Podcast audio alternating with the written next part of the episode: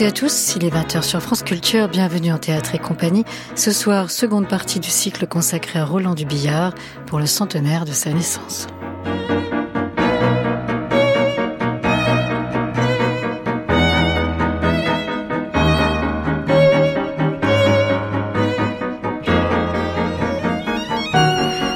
Roland Dubillard est né le 2 décembre 1923, il y a 100 ans et un mois. Il est mort le 14 décembre 2011 à l'âge de 88 ans. Écrivain, dramaturge, comédien, nous saluons aussi en Roland Dubillard un grand homme de radio.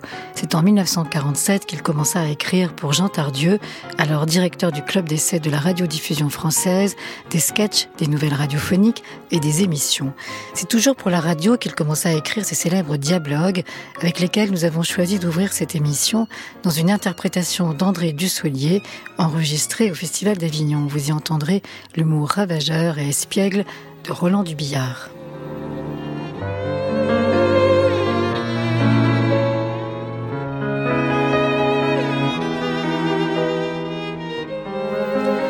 Les dialogues seront suivis de diverses créations radiophoniques, notamment L'homme qui parle tout seul, monologue loufoque joué par Dubillard lui-même, puis Paternelle, une pièce musicale mise en scène par Ariane Dubillard, et enfin vous entendrez le portrait d'Irma par Maman avec Maria Machado et Romain Wengarten.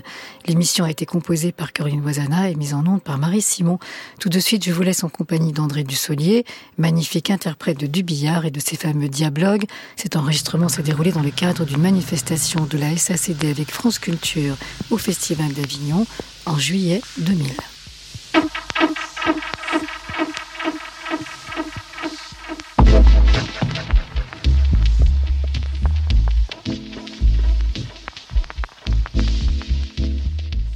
Texte nu, proposé par Jean-Michel Ribes, dit par André Dusselier.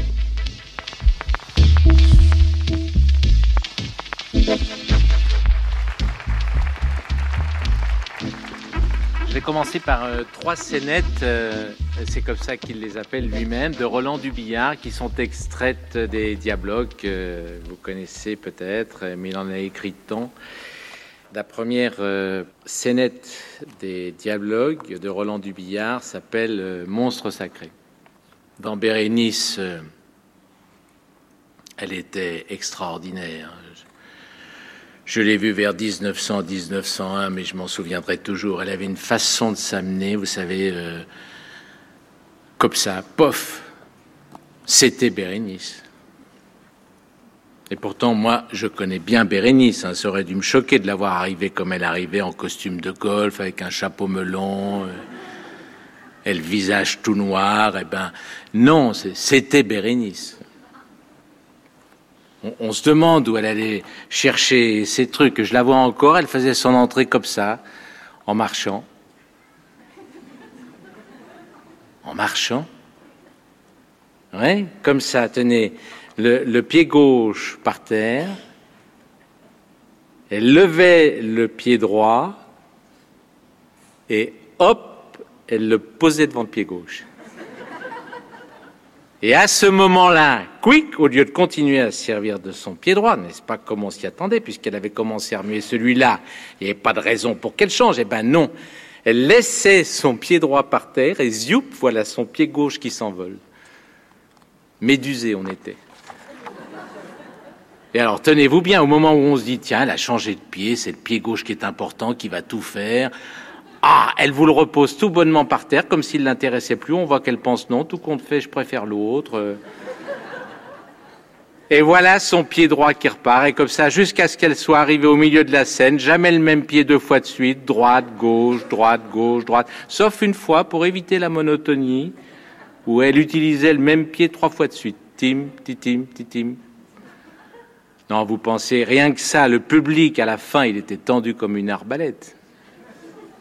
Alors là, vous comprenez, elle prenait tout son temps, elle remontait sa culotte de golf, euh, elle se mouchait, ça aurait pu durer des heures. Et alors tout à coup, quand il y avait déjà la moitié de la salle qui avait, qui avait fichu le camp, croyant que c'était fini, voilà son silence qui grossit, qui grossit, elle bouge plus d'un poil, ça devient d'une pesanteur qu'on aurait dit un orage. Et crac, la voilà qui parle. Mince. Ah ben, alors là, c'était le, coup de bambou, la façon comme elle parlait. C'est que ses effets, elle savait les graduer toujours de plus en plus fort. Elle vous lâchait pas. Tendu comme une arbalète, on était, on n'en pouvait plus. Ben, la seconde d'après, c'était plus comme une arbalète qu'on était tendu, c'était comme une catapulte. Écoutez, moi, je, connais Bérénice par cœur. Hein. À l'époque, même, je peux dire que c'était sur le bout du doigt que je la savais par cœur, Bérénice. Eh bien, croyez-moi, si vous voulez, je reconnaissais plus le texte. Elle, avait une façon de vous resservir ça, on aurait plus dit la même chose. C'était tout neuf, comme si ça venait de sortir de la bouche de Racine. Tenez, sa première tirade quand Bérénice entre, là, juste après ce silence énorme où elle se mouchait et tout. Euh, moi, rien que d'y penser, c'est bien simple, je suis suffoqué. Suffoqué. Ah oui, elle tapotait d'abord une ou deux fois son partenaire sur l'épaule, comme ça, puis elle disait, sans intonation, comme ça, elle disait. Oh Mince non, non, c'est, non, c'est pas fini, attendez. Elle disait Ah, tu dors, Brutus. Bah, pourquoi elle disait ça? Bah, Je suppose que c'est parce qu'il dormait, ce brave homme. Oui, oui, ça sûrement, il devait même dormir profondément, Brutus, ce soir-là, si on jouait Bérénice. Ah, mais je vous l'ai on reconnaissait plus le texte. Attendez que je me souvienne. Euh, ah, tu dors, Brutus, elle faisait, puis elle se penchait sur lui avec une expression langoureuse, sensuelle, c'est comme ça, puis et puis elle disait, oui, c'est Agamemnon, c'est ton roi qui t'éveille. Mince. Mais, mais pourtant, elle, savait bien que c'était pas vrai. Non, non, elle était vraiment dans la peau de son personnage, elle y croyait. Ah, c'est beau ça. Elle mélangeait tout, mais elle y croyait. Elle croyait à tout globalement, sans distinction. Faut dire aussi qu'en 1900, euh, elle était déjà plus qu'elle était en 1855. Hein. Oui, Elle, buvait. Oh, bah, il n'y avait pas que ça, mais euh, quelle actrice. Moi, je l'ai vue l'année dernière encore dans Phèdre.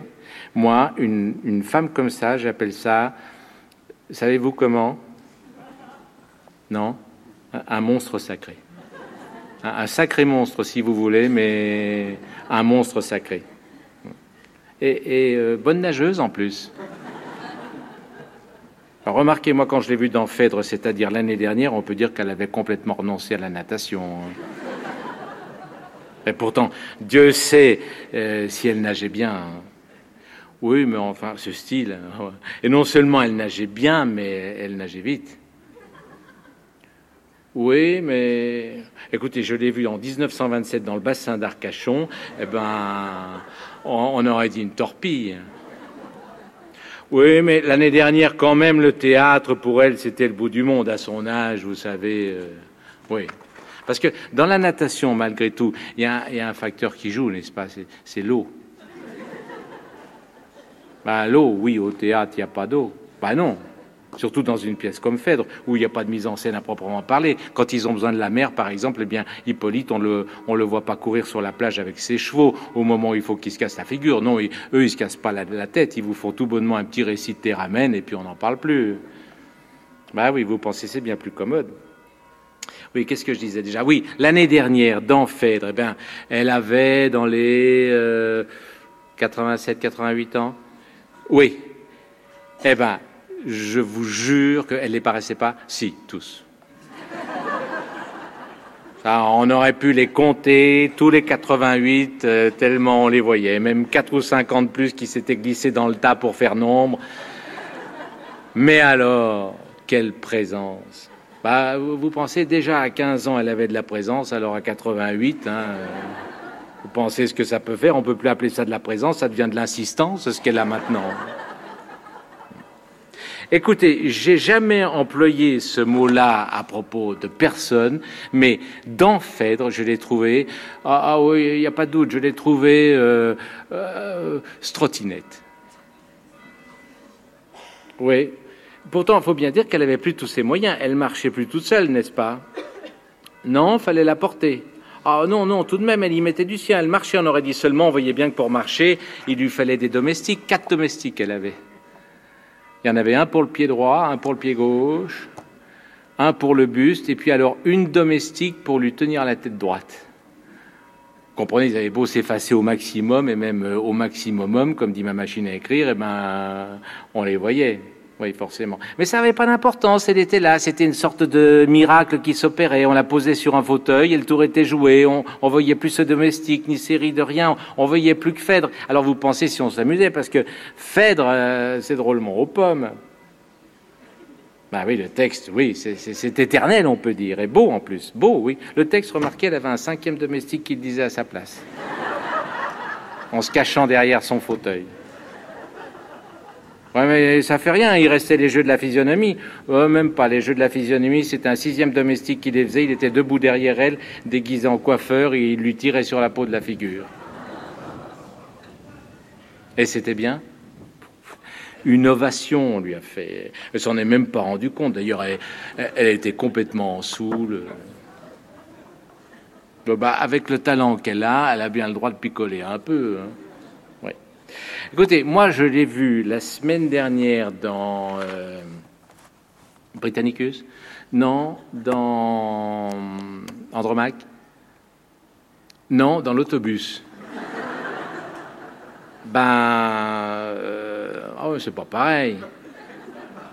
Non, c'est pas pareil, mais non, c'est pas pareil. Non, mais tout de même, euh, oh non, c'est pas pareil. Deuxième scénette, c'est tragédie classique.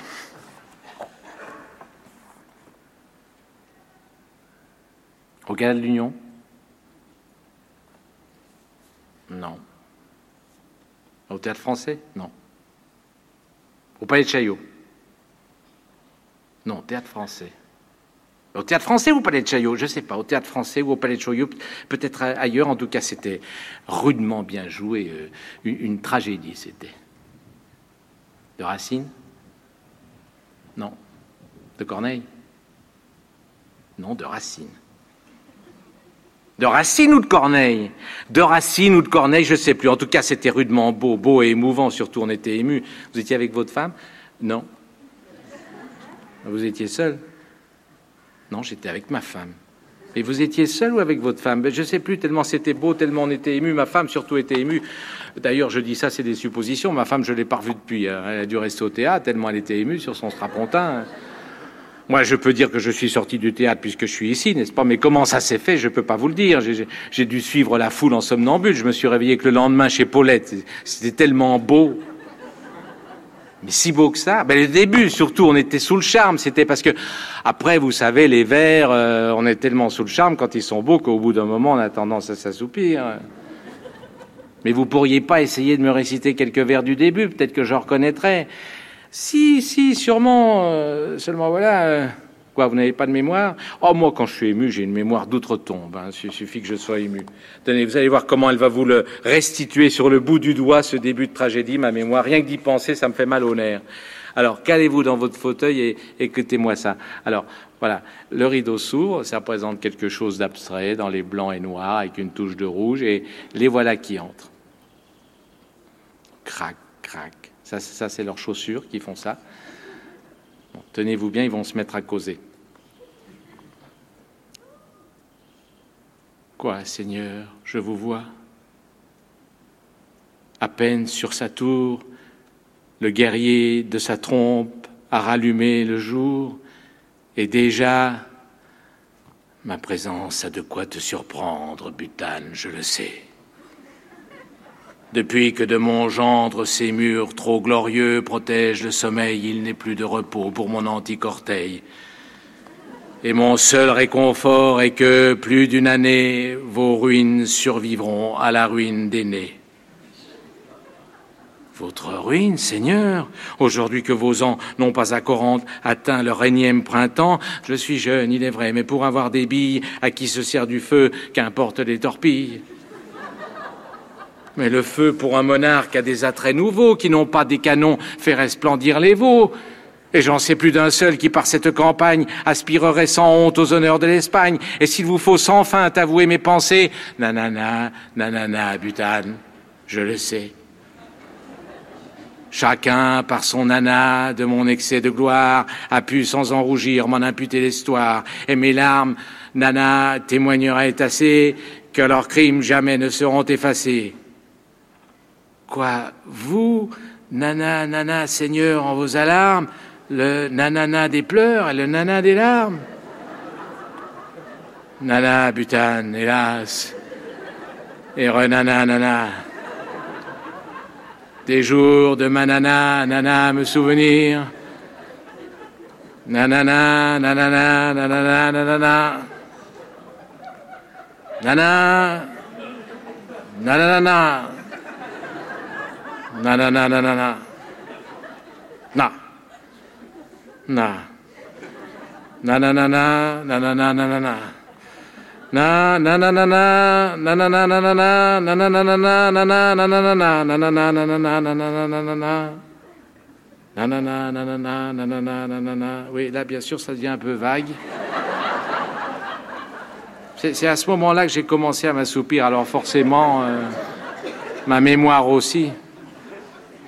Ah ben quand même, j'aurais pas cru que vous eussiez une mémoire aussi bonne. Hein.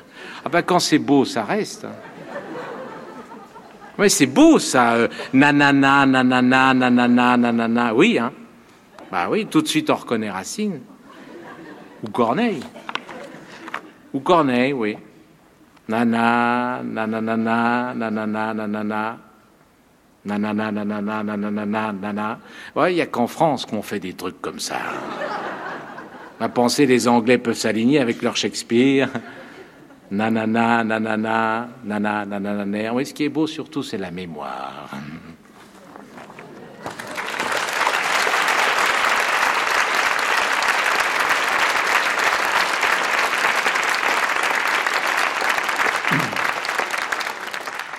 Celui-là n'a rien à voir avec le théâtre, il s'appelle Douceur. Alors, pan. J'entends quelque chose qui pète dans la chambre à côté, je me dis ça c'est un pistolet. Surtout, ne perdons pas notre sang-froid. C'est ce que mon père disait toujours, ne perds jamais ton sang-froid. Bah, vous avez raison. Hein. Oui, d'autant que ce coup de pistolet, moi, il m'avait pas fait de mal. J'avais aucune raison de me mettre à hurler. Alors, voilà ma femme qui entre. Au premier coup d'œil, je m'aperçois qu'elle est dans tous ses états. Peut-être pas tant tous, il hein, ne faut pas exagérer, mais tout de même dans un nombre assez considérable d'états. Alors, je lui dis Qu'est-ce qu'il y a, ma bibiche? Elle me répond Il vient d'essayer de me tuer. Qui? Ah, bah tiens, vous avez le même réflexe que moi. Moi aussi, je lui ai demandé qui. Et qu'est-ce qu'elle vous a répondu? Elle m'a répondu C'est Georges.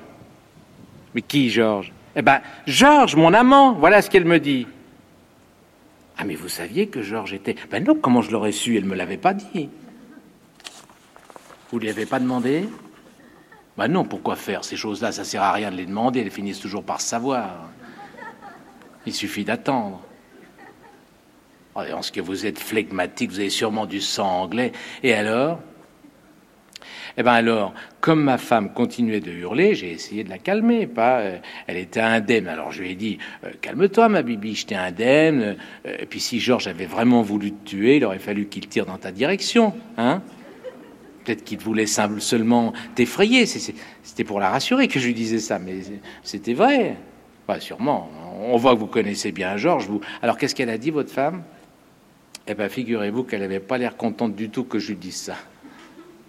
Mais pourquoi? Ben, Je ne sais pas. On a beau avoir l'habitude et faire très attention, on, est toujours plus ou moins maladroit avec les femmes. Vous savez, j'ai fini tout de même par comprendre ce qu'elle voulait, ma bibiche, ah, ma femme. Elle voulait tout simplement que j'aille flanquer une trempée à Georges. Une, trempée, c'est comme ça qu'elle a dit. vous n'avez pas accepté ça au moins? Ah non, non, là, là j'ai refusé. Hein. Moi, Georges, je l'aime bien. Je, je suis sûr qu'il m'en aurait voulu de venir me mêler à une histoire qui, après tout, ne me regardait absolument pas. J'aurais pas dû être au courant. Ben, c'est vrai. Tout ça, vous n'étiez pas censé le savoir. Alors, je suis tout de même allé chez lui. On a, parlé de choses et d'autres, mais euh, on n'a pas parlé de ça. Ben, vous avez raison. D'ailleurs, chez moi, c'est un principe. Je me bats jamais. Remarquez que j'aurais pu, je sais me battre. Hein. Mon père m'a dit comment il fallait faire. Mon père, il m'a dit, qu'est-ce qu'il vous a dit, votre père? Eh ben, il m'a dit d'abord, bats-toi le moins possible. Et puis, s'il faut que tu te battes, choisis ton terrain, tout est là. Et ça, c'est vrai. Si vous vous laissez aller à combattre en haut d'un escalier de cinq étages, c'est pas votre adversaire qui vous fera le plus de mal, c'est l'escalier. Ah ben bien sûr, oui.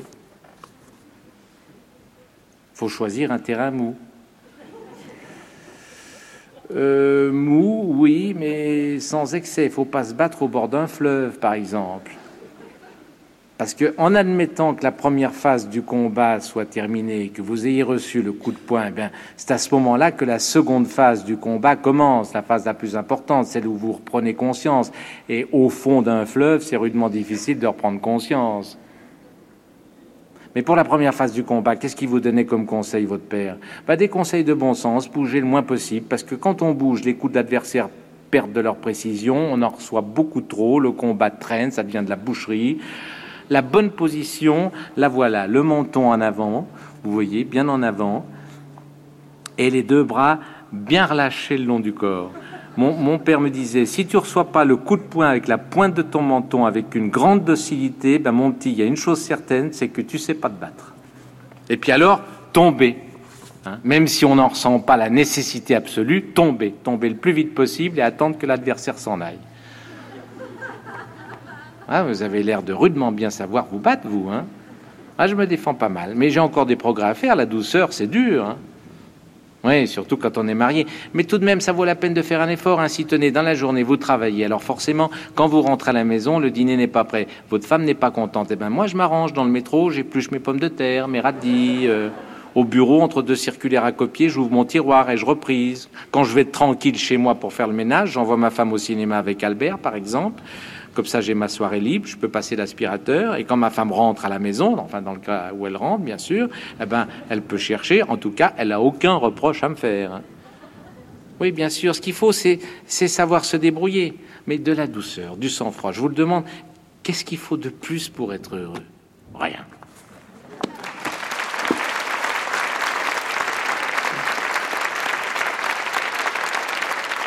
Vous écoutez France Culture. André Dussolier interprétait trois dialogues de Roland Dubillard, enregistrés au Festival d'Avignon en juillet 2000, dans le cadre de la manifestation Texte Nu, proposée par la SSD avec France Culture. Nous poursuivons le cycle Roland Dubillard avec une création radiophonique tout à fait singulière. C'est l'homme qui parle tout seul en public. Ce monologue, interprété par Roland Dubillard, a été enregistré en studio dans le cadre d'un atelier de création radiophonique le 25 avril 1971 et il propose une autre facette du talent de Dubillard. L'homme qui parlait tout seul de Roland Dubillard. C'est un homme extraordinaire. Non, je, suis, riche, je suis riche, bien sûr. Non, mais, non, mais je travaille. Je, je travaille, je gagne de l'argent. je suis riche. C'est pas de ma faute, j'ai pas, pas cherché à devenir riche, j'ai cherché à gagner de l'argent. Alors maintenant, vient me reprocher, monsieur, vous je tout de même extraordinaire. Je parle tout seul. Oui. Oh, mais je sais. Oui. C'est tout seul que je parle. Je ne parle pas comme ça à n'importe qui qui serait là. D'ailleurs, il n'y a personne ici. Alors je leur dirais, monsieur, madame, vous pouvez en aller, tout seul. Je parle tout seul, c'est vrai. Mais je dirais pas non. Sans nécessité, j'ai rien à dire, rien, rien à demander. Ni à moi, ni à personne. C'est pas comme si j'étais au bureau de poste et que je demande monsieur un timbre à 40 centimes. Non, rien. Je n'ai besoin de rien. C'est pas pour obtenir quelque chose que je parle. Les bureaux de poste, c'est fini tout ça, il n'y a personne. Suis chez moi. Rien. On ne se parle pas tout seul pour se demander quelque chose. Sans nécessité, sans besoin, je parle tout seul. Comme ça, pas pour moi, pour, rien. Mais c'est pas d'aujourd'hui. C'est toujours été comme ça. Je parle tout seul. Hum.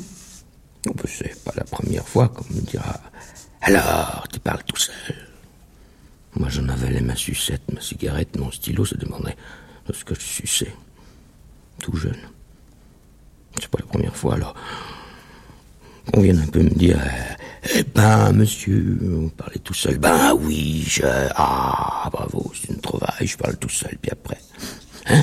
Et puis après, dites-le, dites-le, mais oui. Monsieur n'est pas normal, je dis pas ça. Mais si, c'est une manie que vous avez, un symptôme, un ridicule, oui, un vice. Ah oui? Pouvez pas vous empêcher de parler tout seul Non, je peux... Oh non, vous ne pouvez pas vous empêcher, vous parlez tout seul. Non, bah oui, je parle tout seul. Et alors? Rien, vous parlez tout seul, c'est tout ce que je dis. Rien. Dialogue. Je suis là, je parle tout seul, et alors, lui, un monsieur quelconque qui me dit ceci et cela, et tout ça, tout ça, tout ça, tout ça, tout ça.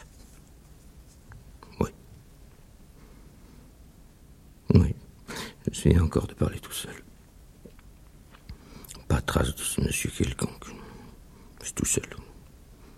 Moi tout seul, j'ai parlé. J'ai parlé à, haute voix.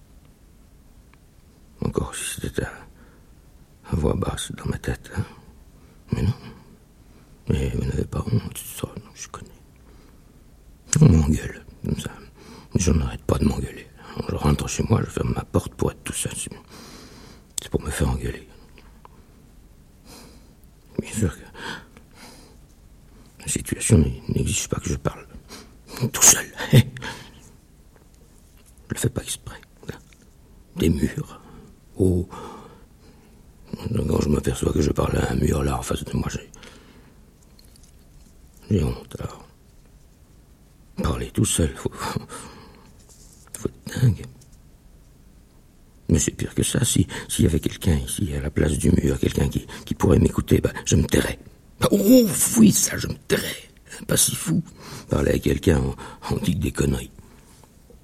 Mais, mais, bon, te- rien, rien que d'essayer, à, lui, lui, lui, là, là, qui, si, si je si, j'essayais de lui, lui, à lui, à- en ce moment, en, en ce, en moment, si je voulais lui dire quoi, lui, lui di- di- dire que- quelque chose, oh mon Dieu, faites qu'il ne soit pas là. Oh, faisons comme s'il n'était pas là. Si je voulais à ce Kidam lui dire quelque chose, par exemple, est-ce que vous auriez, monsieur, un timbre à 40 centimes? J'en ai besoin pour coller sur mon enveloppe, là, dans laquelle je dois mettre ma lettre, sur laquelle j'ai écrit quelques mots, là. Hein Car je n'ai pas de mal à écrire. À qui? Je ne me rappelle pas. J'écris jamais. Ou alors quand j'écris, c'est comme si je faisais rien. N'obtiens pas de réponse. Alors à chaque fois, c'est comme si je n'avais pas écrit. Je, je, je vois ce qui se passe dans les postes, dans les petites... Oh, c'est une grande machine. Une grande machine sociale et moderne. Vous savez, dans la vie, quand on se trouve aux prises avec une de ces machines modernes, mais, mais rien qu'une petite auto, de, rien du tout, une, une quelconque Rolls, une quelconque de Dion, bouton, et ben, d'accord, tout à coup, tout à coup, elle, vous lâche, la petite auto, hein, qu'elle marche plus, qu'elle marche plus, qu'elle perde, qu'elle perd un pneu, une roue en avant, une roue en arrière, une soupape à droite, une rotule à gauche, alors vous, vous vous demandez ce qu'elle a, vous, vous pouvez pas savoir ce que c'est, vous n'êtes pas capable. Ce sont des produits de la haute industrie, ces petites autos. Même, même les ingénieurs qui les ont fabriquées savent pas tout sur elles. Non, vous comprenez pas. Alors, à plus forte raison, prenez les PTT. Mais même pas la peine d'aller jusque-là. Dès lors que je prends mon stylo, je sais plus. Je sais plus sa marque. Sa marque ne m'indique rien. Je suis même plus capable de savoir à qui j'écris. C'est l'aléatoire. Ma pensée m'échappe à travers mon stylo. Ma lettre part, ça je le sais, mais traversera-t-elle les PTT, ça On est trahi par la machine. Elle arrivera à qui, si elle arrive, ma lettre? Sous quelle forme? Elle explosera peut-être en arrivant. Moi, qui crains pourtant les bombes, comme le tonnerre. On parle, on parle, mais s'il suffit de la fonte d'une boîte à lettres pour rendre méconnaissable ce qu'on dit, ce qu'on dit, non, non. Non, alors je parle plus, moi. Je parle plus. David dit.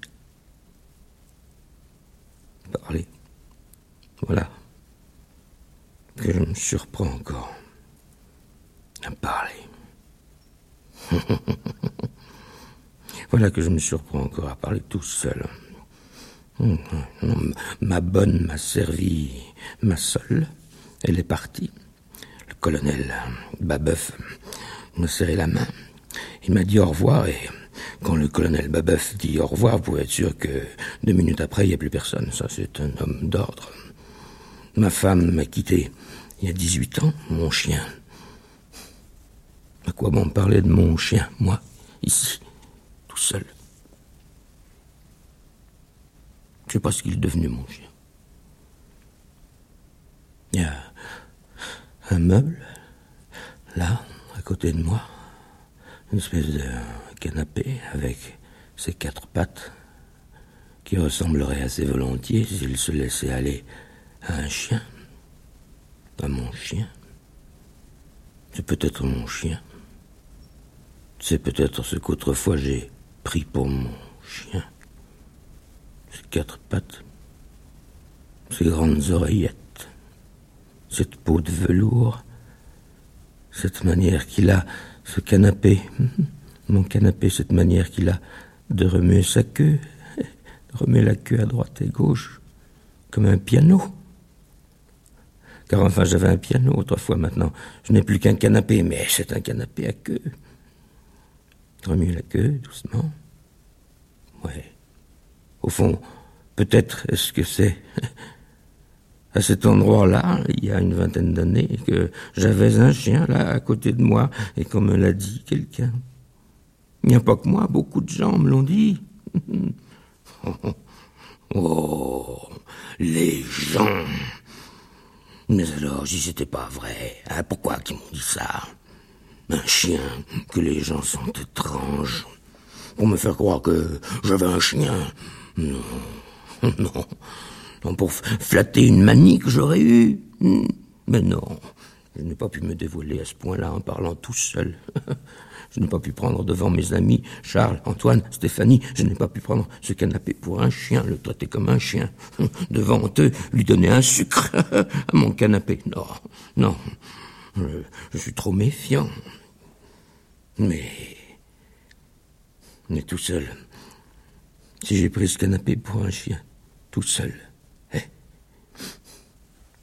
la solitude. Mais non, c'est eux qui me l'ont dit. Ils, m'ont dit que j'avais un chien, mais pas une seconde. Hein. on va voir, on va chercher. Un chien, ça se remarque. Ça ne passe pas éternellement inaperçu. Hein. Je regarde. De droite à gauche. D'un regard vague. D'un regard détendu l'œil bien rond. Je ne cherche rien, je regarde dans le vague, à droite, à gauche, en bas, en l'air, et j'attends. J'attends que quelque chose me saute aux yeux. Me saute aux yeux. J'attends. Il me semble que si j'avais un chien, il me sauterait aux yeux. Mais ne, ne dites pas le contraire. Il me sauterait aux yeux en, en la queue, même tout petit. Une puce me sauterait aux yeux. Non, mais attendez, attendez, attendez, je, je regarde encore. De la même manière. Droite. Gauche. En l'air. En bas. Mais plutôt du côté des fentes, oui, du côté de là où le plafond rejoint le mur, hein, où le mur rejoint la moquette. Je regarde. Gauche, milieu, droite. S'il y avait une puce, je l'aurais vue. Non. J'ai jamais eu de chien. Il m'a raconté ça par méchanceté. Simplement. Pour me démoraliser pour me rappeler que je vis seul. On va encore me reprocher de vivre seul, comme si c'était un crime. Encore me dire que je le fais exprès. Et mon chien, alors, qui est-ce qui me l'a fait disparaître? Moi, peut-être. Dites que je l'ai mangé, mon chien. Hein, pauvre bête. Où-il Il y a des gens qui vivent avec un chien. Moi, je vis avec un rien avec un pas chien. Moi, je vis seul. Seul? Oh mon Dieu, pourvu qu'on n'ait pas entendu. Oh là là, oh Je débloque, c'est sûr. J'ai parlé tout seul. Je parle toujours tout seul. Faudrait que je me fasse soigner, peut-être. À qui est-ce que je peux parler si quelqu'un est ici? Ah, je vous jure, je lui dirai rien. J'ai horreur de parler, je vous jure, monsieur le président. Oh non, mais j'arrête pas de parler, voilà. Quoi? Vous figurez que quand, que quand je ne parle pas... Très bien, chut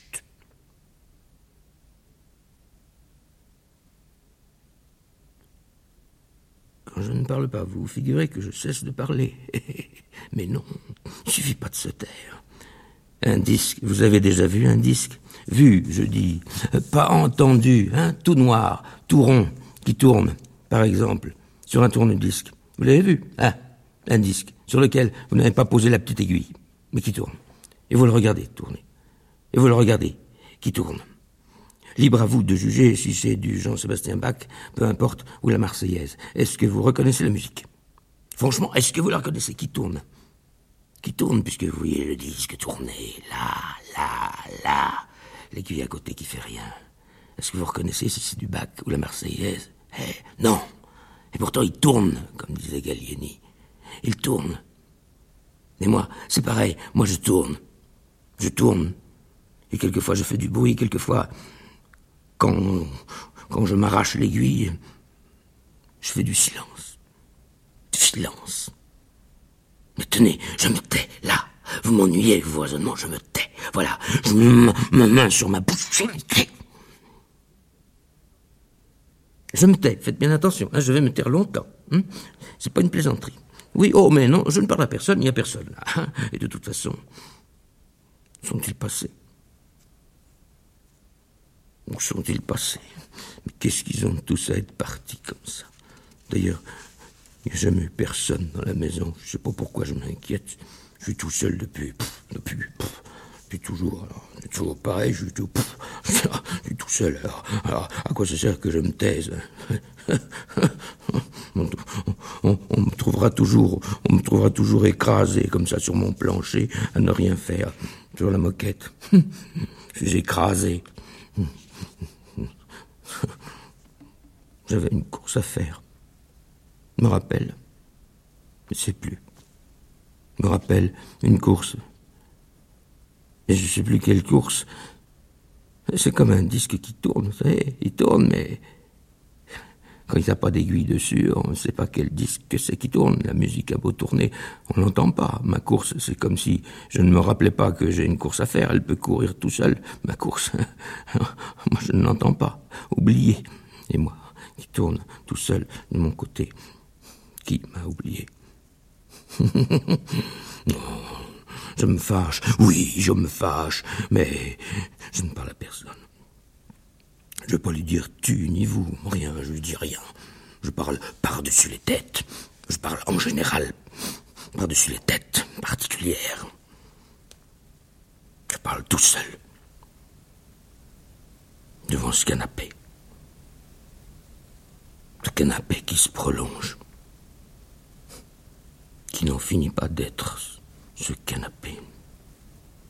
Velours bleu. Quatre pattes et la queue qui ne tourne plus. Tout, tout ce qui fait du silence, au fond, ce canapé, c'est cette assiette accrochée au mur, tout ce qui fait du silence ressemble à un disque qui tourne sans aiguille, un haut-parleur, à une grande bouche ouverte, noire, qui ne dit rien. Qu'est-ce que je disais Ce disque? Oui, Bach. Aidez-moi, je disais quelque chose. Je n'aime pas qu'on m'interrompe. Je disais. Qui est-ce qui m'a interrompu? Moi, comme d'habitude. Je finirai par en finir. Parler. Mais oui, je vous attends. Un jour, je parlerai plus tout seul. Je m'en irai là-bas.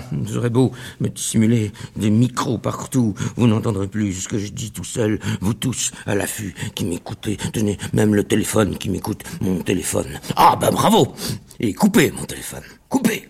En deux. Il est coupé. Pardon, en quatre. Ah, bah bravo Un téléphone qui m'a coûté une fortune.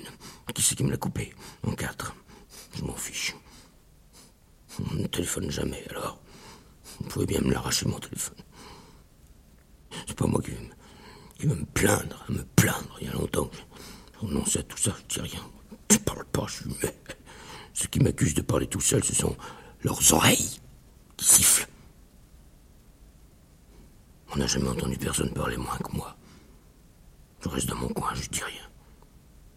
D'ailleurs, j'ai rien à dire.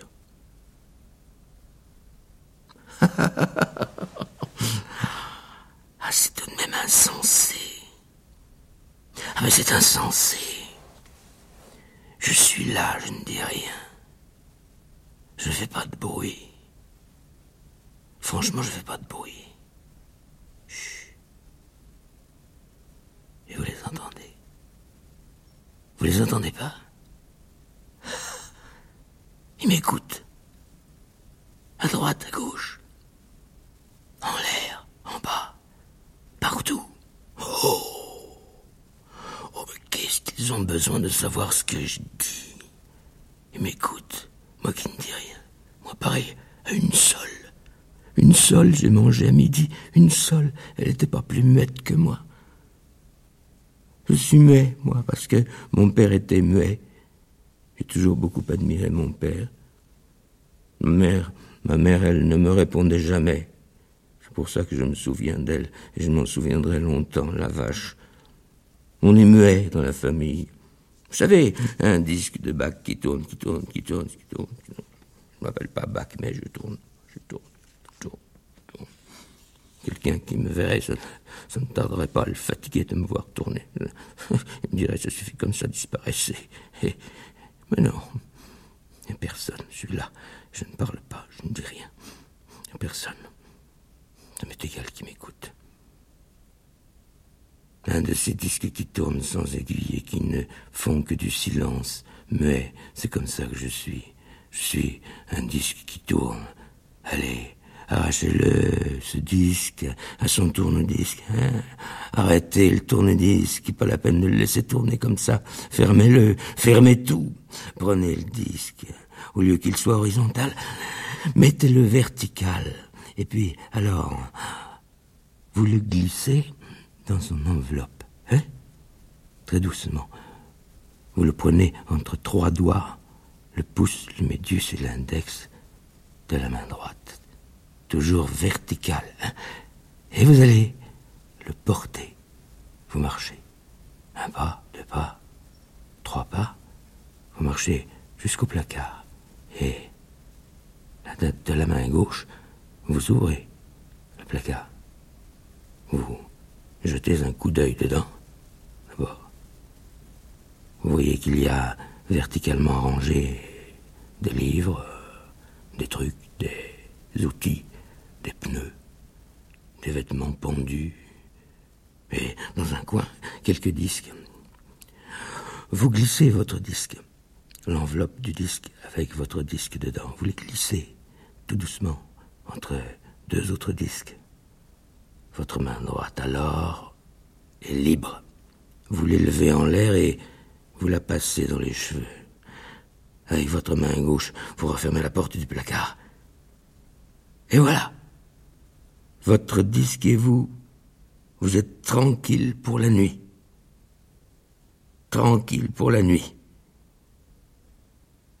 Eh bien, c'est ainsi que je suis. Je, me, je vais me glisser verticalement dans mon lit, entre le drap de devant et le drap de derrière. Un derrière, un devant, car je couche dans un lit vertical à cause de mes insomnies. Je ne supporte pas l'insomnie. Je dors debout, entre deux draps, comme entre deux drapeaux pendus, l'un rouge, l'autre bleu. Moi, c'est le blanc bleu, blanc, rouge. Telles sont les couleurs de mes nuits. C'était l'homme qui parlait tout seul de Roland du Billard, lu par l'auteur.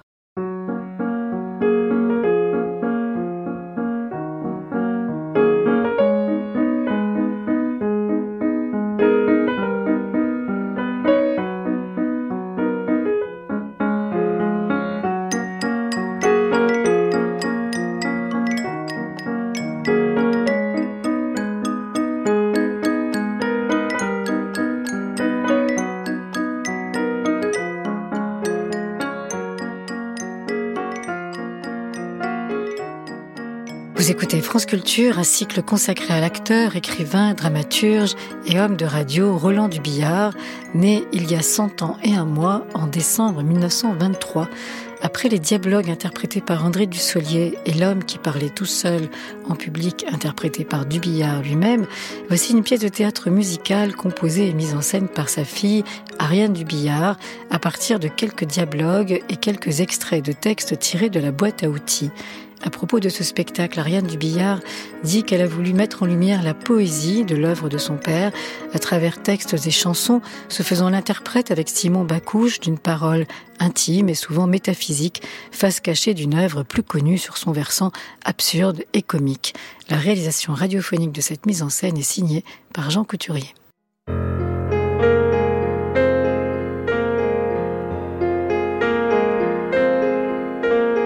Paternelle théâtre musical de Roland Dubillard.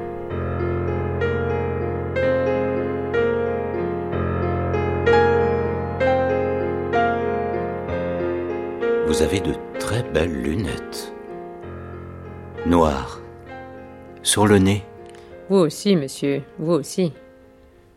Ainsi, dans votre échoppe, il n'est fait plus très clair. Vous faites toute l'optique? Oui, monsieur. C'est pourquoi j'appelle mon échoppe, comme vous dites. Une escope. Microscope, macroscope, jumelle, aquascope, périscope, toute l'optique. Ce sont les jumelles qui m'intéressent. Tout de suite, tout de suite. Télescope Lunettes d'approche Quelle sorte de jumelles avez-vous en vue? Je n'ai pas de jumelles en vue, même en regardant par le petit bout. On n'y voit rien de votre bazar. Presque rien, non? Vous seriez venu plus tôt. Jumelles à prisme? Non, aux lentilles alors Montrez-moi vos lentilles. Excusez-moi, je tâtonne. Elles doivent se trouver dans l'un de ces tiroirs. Excusez-moi, vous êtes aveugle? Du tout. C'est cette nuit qui tombe si vite. Tenez, monsieur, voici des jumelles de théâtre. Leurs lentilles, le temps de dévisser ces rondelles, et en voici une. Votre main. Merci. Sombre, sombre, il fait. Oui. Du verre, vos lentilles Du cristal, monsieur. Fragile, hein, le cristal? Pas plus que vous et moi. Faut pas laisser tomber, voilà tout. Je vois ça d'ici. Rien qu'à les toucher. Vos lentilles. Elles sont transparentes, n'est-ce pas? Transparentes à la lumière Oui, monsieur. Ici, on ne peut pas juger. Ça ne va pas? Non? Opaques, je les voudrais, les lentilles. Ah j'ai besoin d'une paire de jumelles opaques. Opaques. Vous voulez dire des jumelles que quand vous regardez dedans, vous ne voyez rien. Opaques, oui. Avec des lentilles qui ne laissent rien passer. Je n'ai pas de lentilles opaques. Des lentilles en bois, par exemple. Je n'ai pas de lentilles en bois. Regardez donc dans vos tiroirs un peu pour voir. Vous voyez bien que je ne vois rien dans mes tiroirs. En plein jour, j'essaierai peut-être. Mais pas maintenant. Il fait quasiment nuit. Et puis non. Je sais que je n'en ai pas en bois des lentilles. Je le sais parce que ça ne se fait nulle part. N'existe pas. Ah. Nulle part vous n'en trouverez. Ah. Alors va pour les jumelles à prisme. À prisme en bois? Oui. Non. Ah.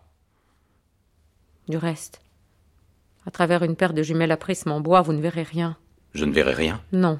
Eh bien justement. Voir, ça m'est égal, ce n'est pas pour voir que je veux des jumelles. Je veux des jumelles spéciales pour ne pas voir. Bon Eh ben j'en ai pas. Bon Ne prenez pas cet air dédaigneux dans le noir. Si vraiment vous désirez ne pas voir, vous n'avez qu'à fermer les yeux. Simple. Ou bien leur plaquer dessus la paume de vos deux mains. Vous ne comprenez pas vite D'ordinaire, si.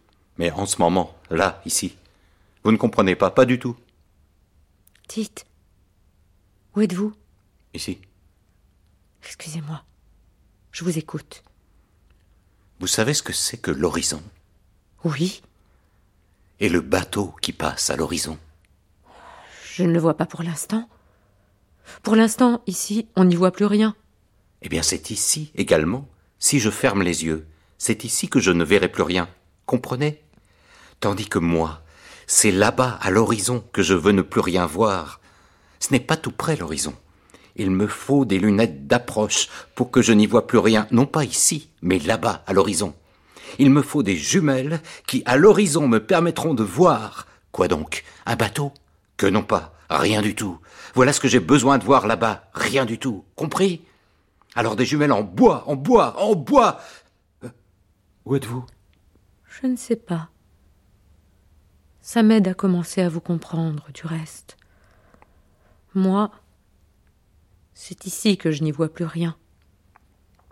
Oui, j'accepterais de ne plus rien voir là-bas, c'est-à-dire au-delà du bout de mon nez, mais n'y plus rien voir en deçà, non, vraiment, c'est trop près.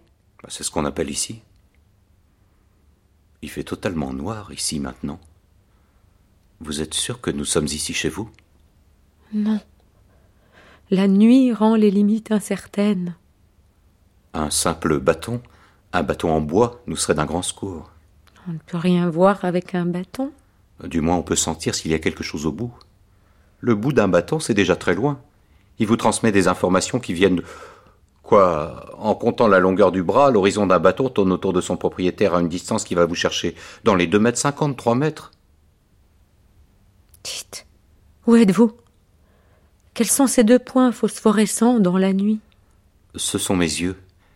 J'ai des yeux du genre œil de hibou. Ils luisent dans la nuit.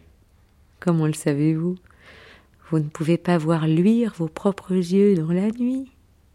Alors ce sont les vôtres que je vois Vous avez des yeux de hibou. C'est mon droit, monsieur. Car je suis un hibou. Ah. Oui. Moi aussi. Ah. Eh. Alors, venez faire un tour avec moi dans le noir. Dans le noir. Volontiers. Allons-y.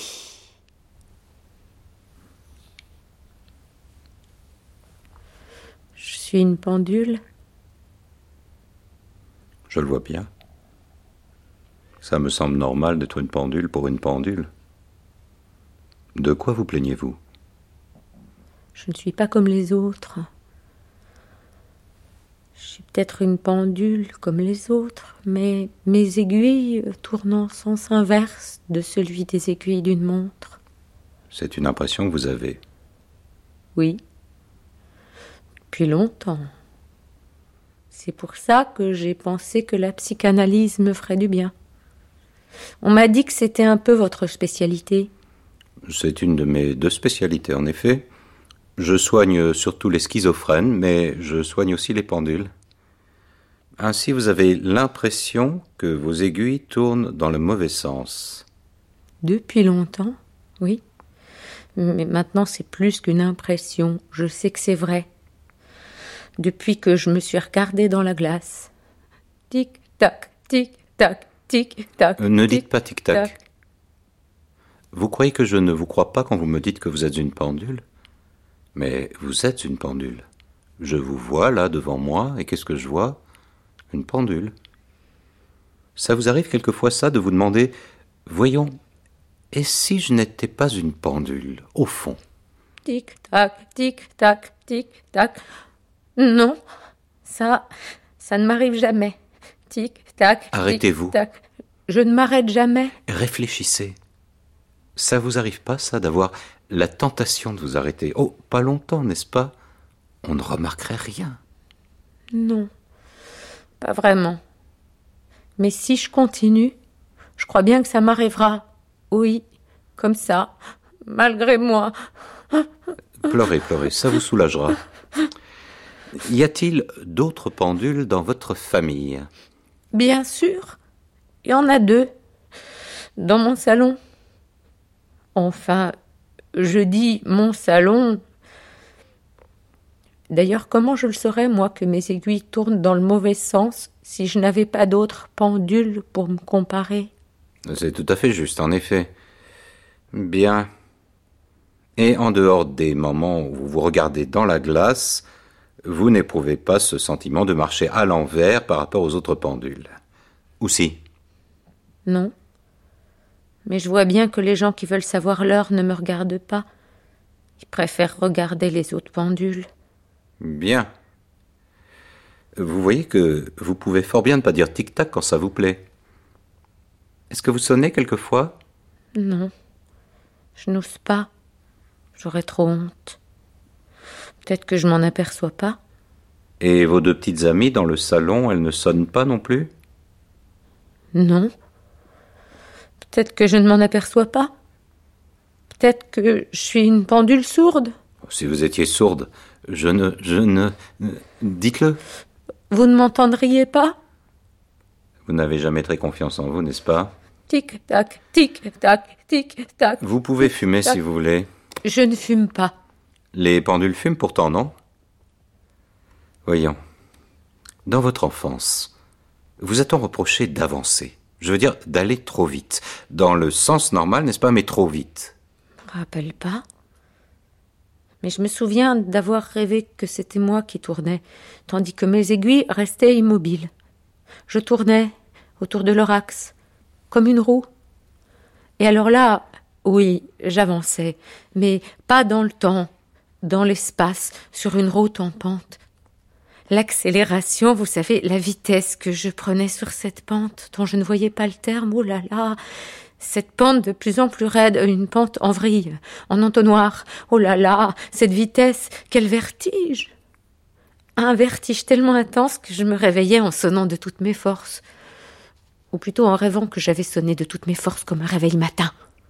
À quoi vous fait penser ce gouffre qui vous entraîne, contre lequel vous voudriez bien résister, mais sans en avoir les forces? Quoi Dites Tic-tac, tic-tac. Ne dites pas tic-tac. À quoi ça vous fait penser? Vous voyez pas? Le temps Le temps irréversible Le temps qui tourne en s'enfonçant comme une vrille. Et comment s'enfoncent les vrilles? En tournant. Et en tournant dans quel sens? Le sens des aiguilles d'une montre. Mais euh, n'allons pas trop vite. Secouez-vous un peu. Dites tic-tac. Eh bien, eh bien. Vous voyez bien que vous arrêtez quelquefois. Vous êtes arrêté. Allons, allons, un petit effort. Tic-tac.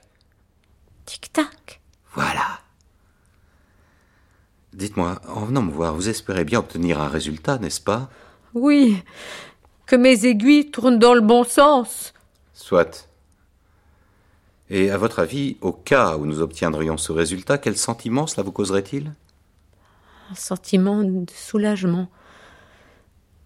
Car je me sens coupable d'indiquer l'heure qu'il ne faut pas, l'heure qu'il n'est plus. Et depuis le temps que ça dure, c'est l'heure qu'il était il y a plus de deux siècles que j'indique en ce moment. Vous pensez, une pendule Louis XV, ça ne me rajeunit pas. Bien sûr, je ne devrais pas me sentir responsable de cette perversion qui fait tourner mes aiguilles en direction du passé, mais j'en ai honte. Comme si je le faisais exprès, je vous jure. Je crois que je le fais exprès. Par méchanceté. Par un désir de vengeance à l'égard de je ne sais qui. Oh. Il y a des fois où je voudrais m'arrêter pour de bon, seulement quand je m'arrête, je me sens abandonnée. Bonne pour la ferraille. Ma vie n'a plus de raison d'être catatonique en quelque sorte. Heureusement, il se trouve toujours une clé qui me remonte, qui me donne du ressort, avant que vienne la rouille. N'éprouvez-vous pas le sentiment d'accomplir une fonction qui vous justifie? Si, bien sûr, j'indique l'heure. À l'envers, mais je l'indique. Et même à midi et à minuit. Je l'indique exactement. Midi, minuit, c'est le seul point commun que j'ai avec les autres pendules du salon. Ces pendules dans le salon, est-ce comme vous-même que vous les regardez, c'est-à-dire dans la glace? Non. Elles, elles sont sur la cheminée, la glace, elle lui tourne le dos. Et vous? Moi, je suis dans la glace, derrière les autres, très loin, sur mon buffet Louis XV. Et vous voyez vos aiguilles tourner à l'inverse des leurs? Oui. Quelle heure est-il? Tic-tac, tic-tac, tic. Midi moins vingt. Moi, je n'ai qu'à regarder votre cadran pour y lire qu'il est midi 20. Nous verrons ça la semaine prochaine. Non, non, vous me payerez quand vous voudrez. Il me semble que je vais déjà mieux. Tic-tac, tic-tac. C'est ça, tic-tac, je vous raccompagne. Au revoir, docteur. Tic-tac, tic-tac. Tic-tac, tic-tac, tic-tac. Ouf. Parce que j'en ai assez de ces malades. Ils m'énervent. On dirait qu'il n'y a que qui compte. Et moi alors? Est-ce que je vais chez le psychiatre, moi? Car à la fin, moi aussi, je suis une pendule. et je ne demande rien à personne.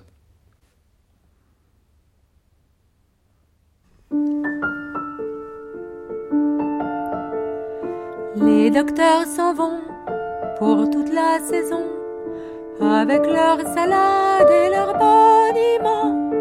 C'est le moment, maman, d'être vraiment malade. C'est vraiment le moment d'avoir des tourments. Pareil à la noix qu'on croque et qui craque. Pareil à la noix qui ne casse qu'une fois. Il faudra qu'on se paye dans le creux de l'oreille la voix des sirènes qui n'existent pas. Il faudra qu'on passe par toutes les migraines.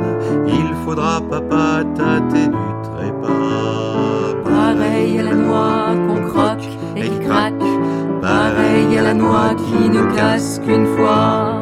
Et toi, mon amour, c'est bien le moment pour devenir ma sainte et moi ton mari. Nous aurons des cris pleins de flammes éteintes. Nous aurons des lits pleins d'odeurs moisies. Pareil à la noix qu'on croque et qui craque. Pareil à la noix qui ne casse qu'une fois. Mon frère n'aie pas peur de tes pires noirceurs. Si ta sœur est noire, ce n'en est que mieux. Si ses yeux sont bleus, crois-y sans y croire. S'ils sont trop curieux, tu fermeras les yeux. Pareil à la noix qu'on croque et qui craque. Pareil à la noix qui ne casse qu'une fois. Le vin par litre, les cocktails vitreux, la coco rêveuse et le marteau mou. Nous serons moins doux que la vie heureuse. Sur sa planche à clous, cuvant son moins doux. Pareil à la noix qu'on croque et qui craque. Pareil à la noix qui ne casse qu'une fois.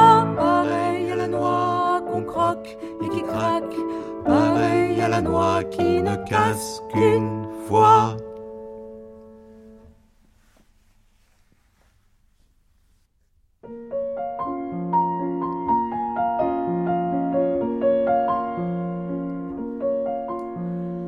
Pauvre petite fille, j'ai perdu ma maman. Ah, que triste est la vie, je suis seule à présent. Je n'attends plus que l'heure où mon papa revient, car voyant que je pleure, il me prépare un bain. Ah, plonge-moi papa, plonge-moi dans la baignoire, j'ai tant besoin de noyer mon ennui. L'eau maternelle dissout les idées noires et doucement me prépare. Un jeune homme timide assure ravir mon cœur. J'aime ses yeux humides, mais l'amour lui fait peur. Lorsque j'ouvre ma porte, il rougit de me voir, mais je lui dis qu'importe si je suis en peignoir. Entrez, jeune homme, entrez, entrez dans ma baignoire. Entrez-y donc, y a de la place pour deux. Ça fait pas de mal, c'est pas la mer à boire. Rêvons dans l'eau comme deux amoureux. Mais les amours sont brefs, tout est déjà fini.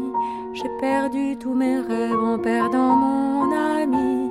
Va-t'en, garçon funeste, je te pardonne car tu m'as laissé pour reste la lame d'un rasoir.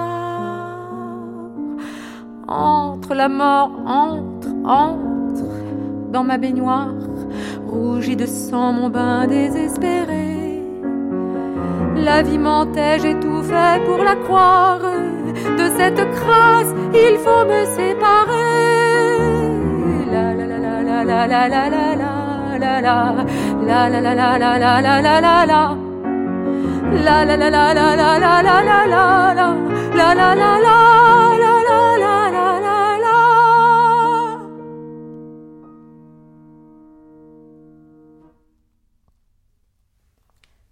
Vous avez l'air triste. Je suis triste. Si vous saviez pourquoi, vous seriez triste aussi. J'hésite à vous le dire. Vous m'offensez Je ne veux pas rester gai une minute de plus s'il y a quelque chose que j'ignore et dont je devrais être triste. M'estimez-vous si peu que, Vous préfériez pour moi l'ignorance à l'épreuve amère de la vérité? Du moins ne pleurez pas. Le moineau de Georges est mort. Hélas. Il est mort, le moineau de Georges, celui dont il faisait ses délices, qu'il chérissait plus que ses yeux, car il était doux, ce moineau, comme le miel, et il connaissait son maître aussi bien qu'un petit garçon connaît son papa. Il ne s'éloignait jamais de son épaule, mais sautillant de ci de là, il ne cessait de pépier pour lui seul. Maintenant, le voilà parti par la route ténébreuse, vers le pays d'où personne, dit-on, ne revient. Ah. Qu'elles soient maudites, les cruelles ténèbres de la mort, qui dévorent toutes les jolies choses, car il était bien joli le moineau qu'elles viennent engloutir. Quel malheur. Pauvre petit moineau. Voilà qu'à cause de toi, les yeux de ce pauvre Georges sont continuellement gonflés et tout rouges de larmes. C'est traduit du latin, ça, non? Oui. C'est un petit poème de Catulle que j'ai adapté pour Georges. Vous croyez qu'il sera content? Ça lui fera sûrement plaisir. Vous avez bien fait de chercher dans les poètes latins. Les modernes ne savent pas parler des moineaux, ils y mettent toujours des arrière-pensées sexuelles. Pauvre petite bête, y a pas plus pur. Oh, ça. Il paraît que c'est assez porté sur la chose, hein, les moineaux. On dit ça de tout le monde. Je ne l'ai jamais entendu dire de vous. Je vous assure. Avec vous, c'est toujours la gaudriole. On était bien partis pour une fois. C'était joli ce qu'on disait. C'était poétique. Ça vous ennuie tellement de parler des petits oiseaux Vous vexez pas. Puisque ça vous fait plaisir, soyons tristes. On va parler des petits oiseaux. Hein. Posez-moi des questions sur les petits oiseaux. Vous verrez comme ça sera joli ce que je vous répondrai. Ça vous est égal à vous, la mort du moineau de Georges. Moi, j'en ai les yeux humides. Non, vous vous trompez, je suis sensible. Allons. Quelle place les oiseaux occupent-ils dans votre vie? Attendez, euh, quelle place les oiseaux occupent-ils dans ma vie? Eh bien, la leur à peu près. C'est-à-dire Une place importante? Non, je crois que je me passerai des oiseaux. on dit ça. Mais s'il n'y avait plus d'oiseaux, tout d'un coup, je suis sûr que ça vous ferait quelque chose. Un grand vide. Un vide peut-être, mais pas grand. Comment la disparition d'un petit oiseau pourrait-elle laisser un grand vide? Euh, Ce serait un vide à la taille d'un oiseau. Mais ce vide, par quoi le combler? Qu'est-ce qui pourrait remplacer un oiseau disparu? Qu'est-ce qui pourra jamais remplacer le moineau de Georges, par exemple? Je ne sais pas. Les larmes de Georges, peut-être il aimait tant son moineau. Les larmes ne remplacent rien. Ah Il y a des moments où j'aimerais avoir autour de moi tous les oiseaux que j'ai connus. Je suis sûr qu'ils ne s'entendraient pas. Vous, vous avez connu trop de choses. Non, pas trop. Juste qu'il fallait pour les distinguer bien. Pauvre Georges. Avoir un oiseau, quelle illusion. J'en avais un autrefois. Il s'est envolé. Celui de Georges est mort. Les oiseaux, c'est pas le verbe avoir qu'il faut leur appliquer. C'est le verbe être. Je voudrais être un oiseau. On peut souhaiter d'être un oiseau. Les oiseaux nous prouvent que c'est facile. Ce qui est difficile, c'est de devenir un oiseau. Tout de même, on imagine. Si vous aviez des ailes sur le dos, vous, qu'est-ce que vous feriez? Je me les ferai couper. J'aime passer pour quelqu'un de normal. Moi, si j'étais un épervier, je crois que je serais plus heureuse. Oh, je vous connais. Tout le monde vous prendrait pour un aigle, et vous vivriez dans la peur qu'on ne découvre enfin votre vraie nature d'épervier. Et même, secrètement, vous auriez la conviction, absurde mais toujours présente, de n'être au fond qu'une buse. Non. Je suis sûr que je me souviendrai de mon œuf. Les éperviers n'ont pas de mémoire. Qu'en savez-vous? Ça ne leur servirait à rien. Le ciel est trop grand. Vous ne vous êtes jamais arraché les cheveux à l'idée qu'un œuf, chose qui semble tellement simple, restera toujours pour vous un projet irréalisable? Les cheveux, non, je ne me les suis pas arrachés. Voyez-vous, le projet de faire une cocotte en papier me séduit parfois. Le projet de faire un œuf, même en papier, ne m'est jamais venu. C'est dur, un œuf. Et si simple pourtant. Si simple qu'il semble absurde de vouloir faire un œuf. Si simple qu'on dirait qu'il suffit d'y penser. Oh, vous. Quand vous dites pas des gaudrioles, faut tout de suite que vous découvriez l'Amérique. Je lui ai crié, Madame, Madame, votre parapluie, je crois, s'est ouvert. Votre parapluie s'est ouvert. Fallait-il vraiment ne pas lui dire Le fermer de force, ne pas l'avoir vu Se mettre en colère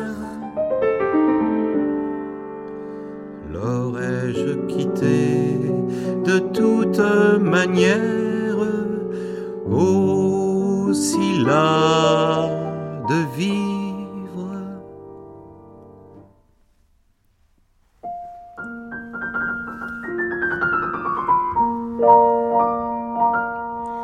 Naïves hirondelles, portez mes voeux vers elle, mes voeux pareils aux vers luisants, portez-les lui, portez luisants.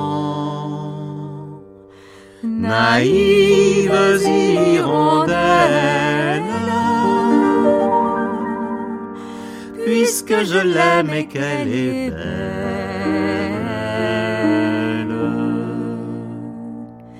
L'hiver a racorni les fleurs et dans ses pinces les pervenches se sont fanées sur leur tuteur. Mais malgré tant de gelée blanche, il n'a pu tout en haut des branches geler ni vos nids ni nos cœurs, ni vos ni nos cœurs. Yvette, à cocufier Robert. Oui, mais Robert se farcit France. La vie sexuelle est un enfer. Mais malgré toutes ces souffrances, l'amour cherche toujours un sens à nos zizanies et misères. Zizanies et misères. Naïves hirondelles, portez mes voeux vers elle, mes voeux pareils aux vers luisants, portez-les lui, portez luisants.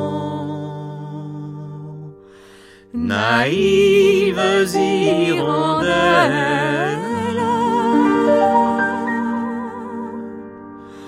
puisque je l'aime et qu'elle est belle.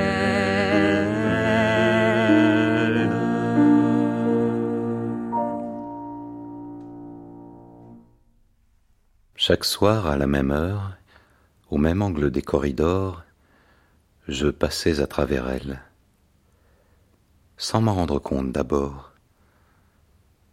Puis peu à peu, à force de la traverser ainsi, j'appris d'elle et de sa personne quelque chose qui déjà appartenait de longue date à ce qui fait le cours de mes pensées.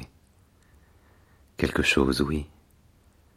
Je ne le savais pas, mais c'était son prénom. Ce que je ne savais pas, c'est quoi en faire. Son prénom, donc. À chaque fois que nous nous traversions ainsi l'un l'autre, à partir de ce moment, donc, je sentais son prénom se prénommer en moi. Et j'avais mon prénom en moi aussi, sans savoir bien qu'en faire. Mais à chaque fois, allant vers cette croix de corridor, oui, et quand sans le faire exprès nous passions par ce point et que nous nous traversions, j'espérais que mon prénom montait en elle comme le sien en moi. Il a fait semblant de ne pas m'avoir vu, mais j'ai bien vu alors qu'il ne voyait plus rien. Et quand je l'ai perdu de vue, pendant des heures on m'a dit qu'il a fait le tour de la ville. Je l'ai vu revenir de très loin et tout droit, à la façon de ceux qui savent bien mon nom, et il m'a dit aussi ce qu'ils me disent, mais je ne l'ai pas entendu. Je me disais, que va-t-il devenir? Combien de temps demanderont ses yeux? Car ses yeux n'étaient pas de leur couleur encore, en sorte que ce n'est pas vraiment lui qu'à cet instant j'ai vu venir, mais sa main qui venait la première.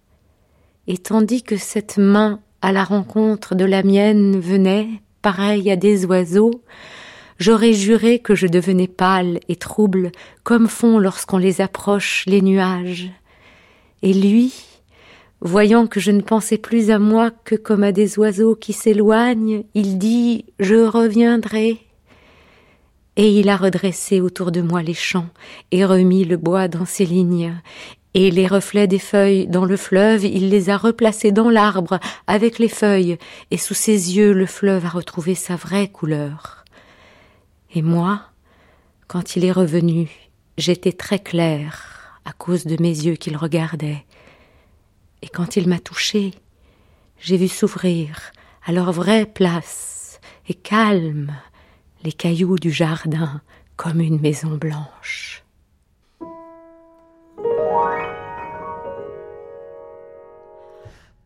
Parapluie, parapluie, sauras-tu écarter de nos têtes tant le jour que la nuit, les coups de nos soleils, l'éclair de nos tempêtes? Dans ce saladier à l'envers, notre tête quelle salade, parapluie donne-nous l'hiver, dans l'été cet été au visage de grand malade. Parapluie, déploie-toi comme un aigle des ailes au ciel, déploie-toi comme un aigle, comme un aigle tes ailes au ciel, et ton toit de ténèbres.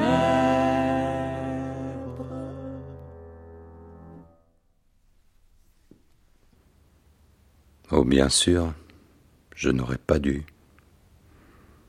Si j'avais pu prévoir une chose, comme vous dites, si prévisible. Mais j'en avais tellement envie. C'est comme s'il avait fallu que je me prive de mes bras. Ceux qui disent que je n'aurais pas dû ont oublié bien des choses dont il ferait mieux de se souvenir. C'est facile quand il n'est plus temps, c'est facile quand c'est arrivé. Comme c'est facile, et comme c'est cruel. Car c'est moi qui reste là, et qui regrette. Je regrette. Car maintenant, il y aurait... Qui peut dire ce qu'il y aurait? Ils le disent pourtant, sans savoir. On croit qu'une chose va continuer, et quand la chose s'arrête, on croit qu'elle aurait duré si longtemps. Et puisque c'est fait, puisque c'est arrivé, on ne va pas rester là tout autour, à ne rien faire. J'y reviendrai tout seul trop souvent, malgré moi, puisqu'il paraît que c'est moi. Ou alors, si vous croyez qu'il faut que je paye, mais je ne sais pas avec quoi.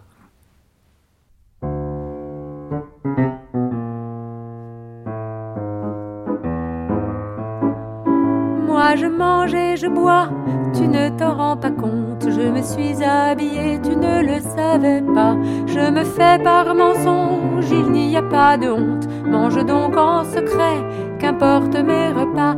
Il n'y a pas de honte à faire un pas de pas. Sans toi, sans pas, des pas, c'est moi qui les raconte. À toi ton jour, quel jour À quoi tu t'occupes Si je grandis, tant pis, c'est tant mieux si je monte. Je n'ai plus besoin de boire et de manger. Sans toi, je peux coucher où ma tête se range, mes oreilles, ma bouche et mes yeux mélangés, comme font quatre et un sitôt qu'ils se mélangent. Ce n'est pas toi l'étrange, ni toi l'étranger, qui fera dans ma cour un bruit de bête et d'ange. Je me fais par mensonge, il n'y a pas de honte. Mange donc en secret, qu'importe mes repas. Moi je mange et je bois, tu ne t'en rends pas compte. Je me suis habillée, tu ne le savais pas. Je me fais par mensonge, il n'y a pas de honte. Mange donc en secret, qu'importe mes repas.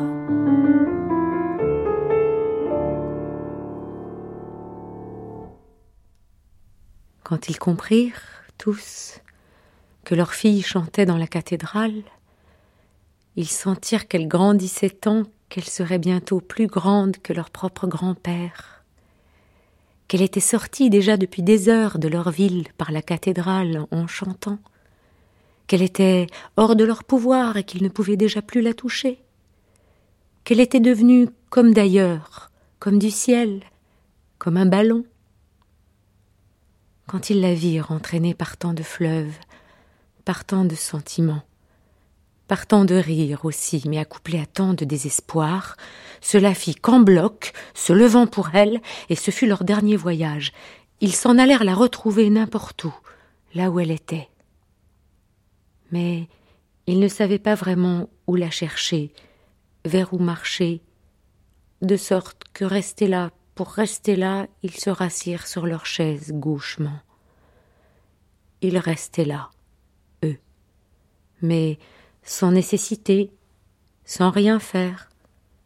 Quoi donc auraient-ils pu faire que de finir? Ils avaient cette fin devant eux. Mais une tristesse leur arrivait, ils le savaient bien, de leur fille, de cette fin à elle qui lui appartenait déjà et faisait d'elle une géante très loin d'eux, mais dont ils mesuraient la taille par la leur. Leur fin à eux, ce n'était pas à eux de s'en soucier. Ils savaient bien que quelque chose d'autre s'en occupait déjà. Mais sa fin à elle, ils ne savaient pas.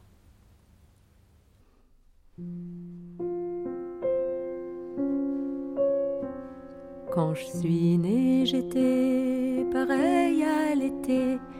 J'avais un soleil au-dessus de mes oreilles. Et quand je souriais, les fraises mûrissaient toutes rouges, toutes rouges. Et quand je faisais ça avec mes deux doigts, toute la nature bougeait. Quand j'étais petite, j'allais pas si vite comme je vais maintenant.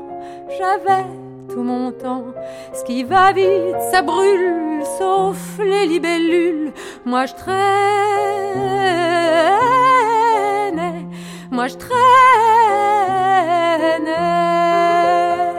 Et ceux qui me suivaient sans se presser m'appelaient la reine.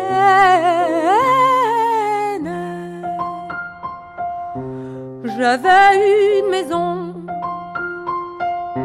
sans terminaison. J'avais un amour qui trouvait le temps court. J'avais des parents qui se bourraient d'argent les poches.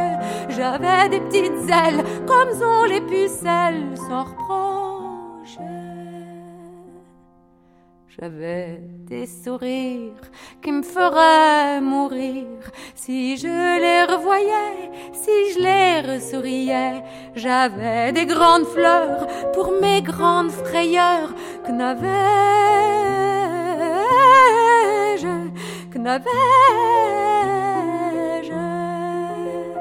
Aujourd'hui, je n'ai plus rien, tout s'est fondu comme neige, comme neige.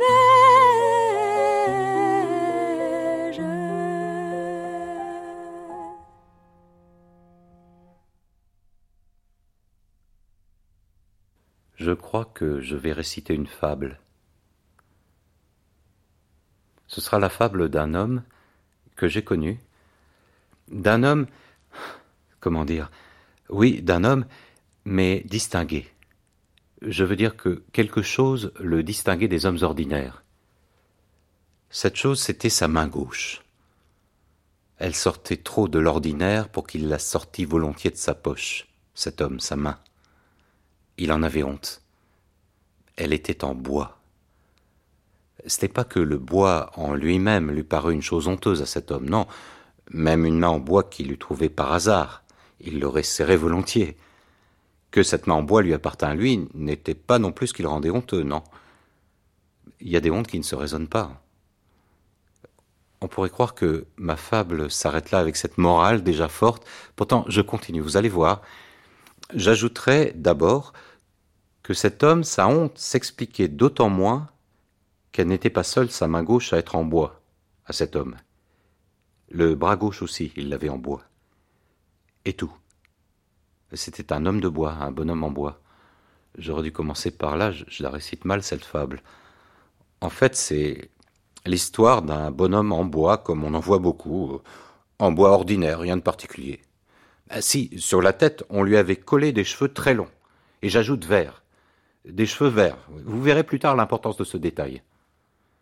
Alors, un jour qu'il était sur le bord d'une route, immobile, immobile, je n'ai pas dit que ce fut un robot, non, un, bonhomme en bois, tout ce qu'il y a d'ordinaire, sauf que précisément, ça j'aurais dû le dire, il avait une raison supplémentaire de ne pas bouger, c'est que, ah, comme je raconte mal, ses deux jambes l'apparentaient aux sirènes.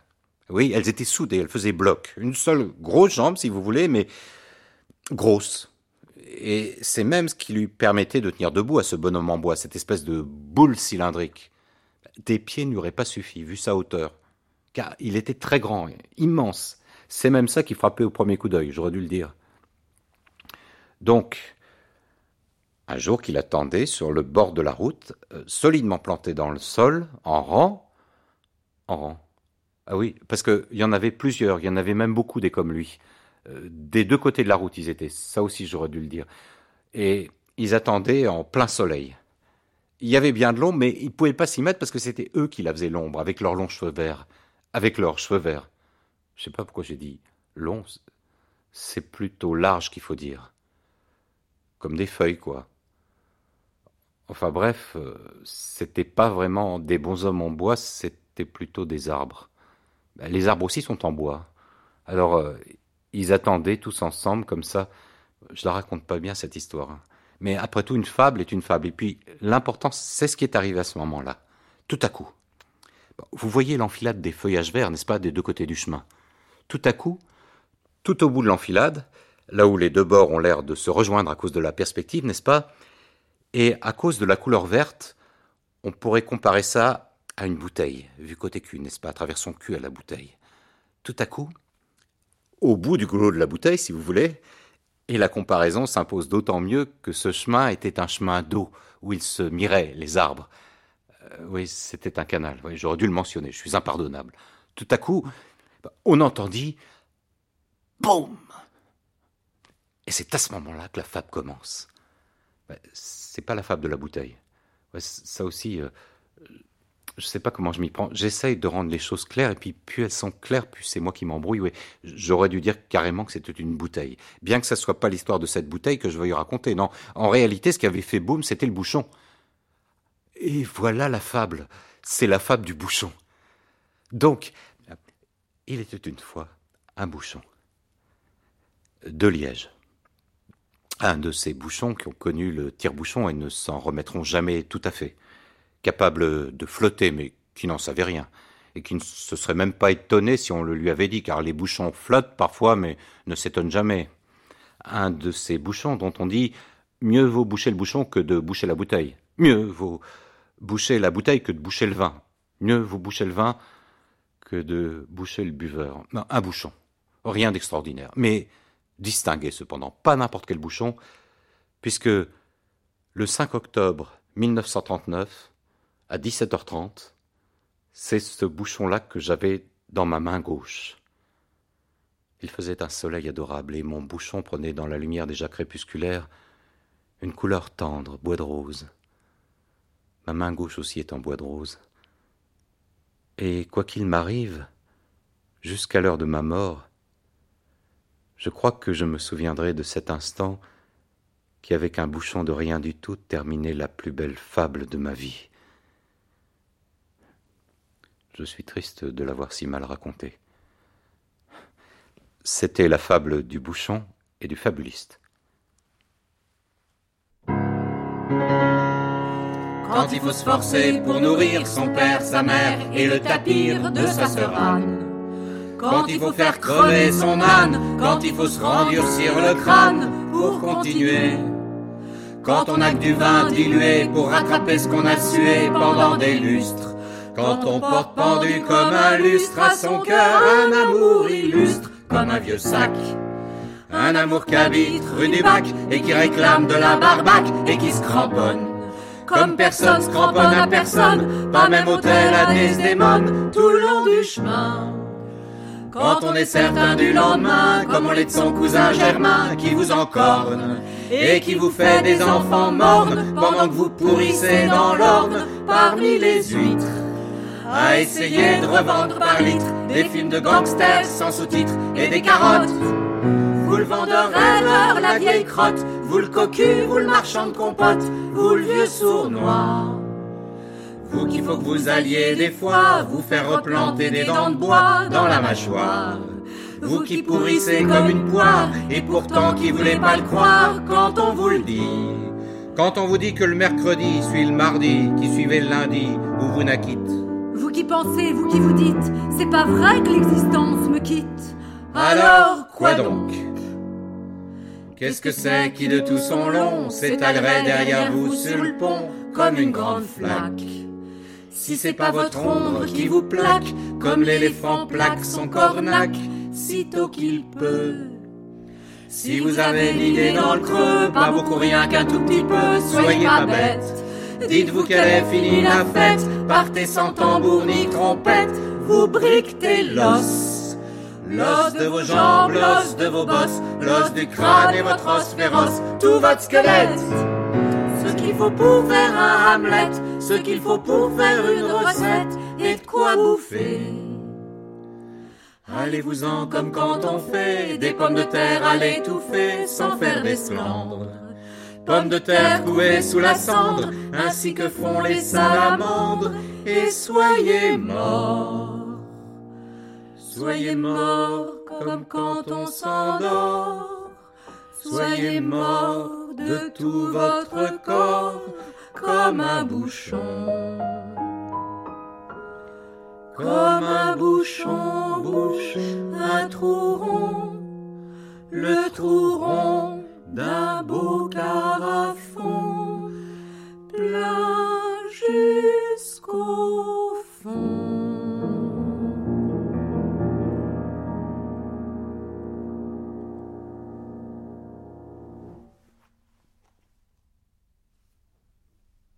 J'ai vu un mort qui n'était pas grand-chose. C'était une sorte d'autre homme, autre comme les autres, et presque aussi semblable. J'ai vu quelqu'un mourir qui n'était pas grand-chose.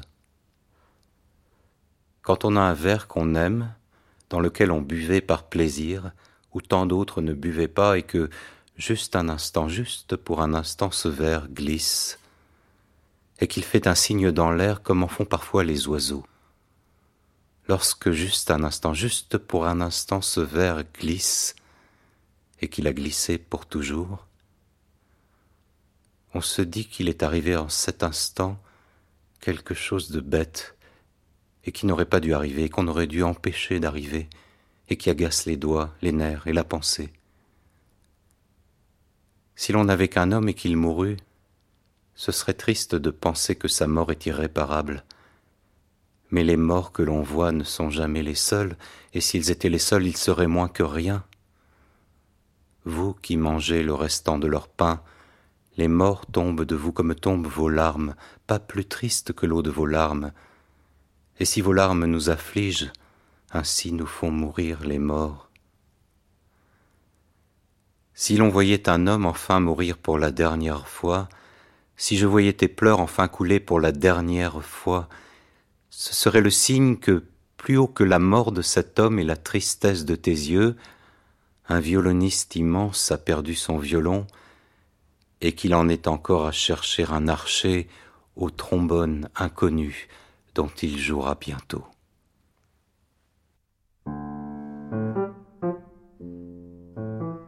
Ce n'est pas votre peau qui fait que je vous vois, car je la vois à peine ce n'est pas votre peau que j'aime, mais je n'aimerais pas une femme de bois. Ce ne sont pas vos deux jambes qui font que vers vous, malgré moi, vont les miennes. Je vous aimerais moins si vous en aviez trois cependant, même en porcelaine. Vos cheveux sont-ils bruns ou blonds, comme les embruns, comme les houblons? Mais si vous n'aviez qu'un cheveu, je n'aurais pas eu votre tête.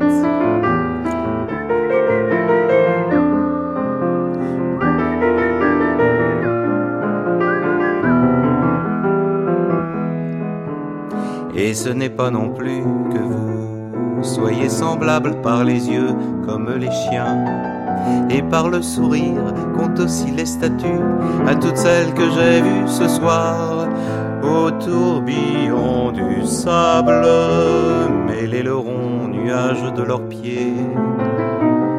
Car vous pouvez marcher comme elles, vous n'allez pas vers des lieux inconnus. Car vous pouvez vous confondre avec elles, je suis celui qui toujours vous reconnaîtra.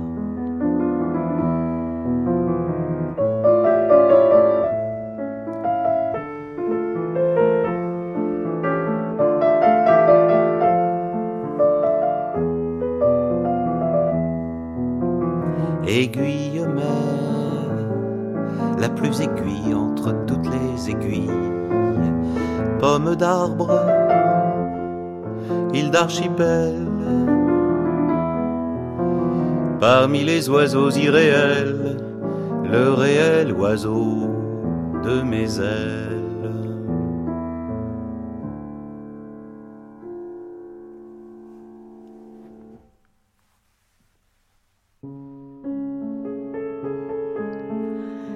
rencontré place du trône, ça ne m'a fait aucun effet.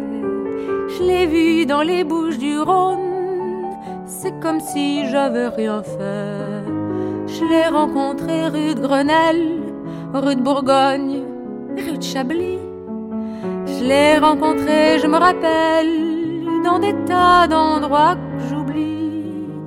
Mais la seule rencontre qui vaille, que je m'en souvienne vraiment, c'est dans la rue de la Trémoille, un matin qu'il y avait du vent. J'ai un homme, j'ai un homme, mon Dieu, me le retirez pas. Il est grand, il est beau comme je sais bien que je ne suis pas. Je revois ses mains dans ses poches, je revois son âme dans son corps. Bêtement, j'avais peur d'être moche. Dans ma petite robe en tu sors. Faut-il que ces moments s'en aillent Je voyais ses yeux dans mes yeux, s'allumer comme dans de la paille. On voit s'allumer du feu. Si sa bouche pouvait s'ouvrir, pas pour sourire, pour pleurer je lui donnerai tout mon empire et la permission d'entrer. Je lui donnerai tout ce que je possède, mon livre de messe et le bon Dieu. Pas trop raide, tout si c'est pas trop honteux. Je lui donnerai toutes les étoiles si j'en pouvais disposer. Je lui donnerai jusqu'à mon voile, jusqu'à mon voile de mariée. Mon amour meurt pas trop vite T'es trop jeune, va pas trop loin. Surtout ne meurs pas tout de suite. Faudrait mourir dans le même coin. J'ai un homme, j'ai un homme, mon Dieu, me le retirez pas. Il est grand, il est beau comme je sais bien que je ne suis pas. J'ai un homme, j'ai un homme, mon Dieu, me le retirez pas. Il est grand, il est beau comme je sais bien que je ne suis pas.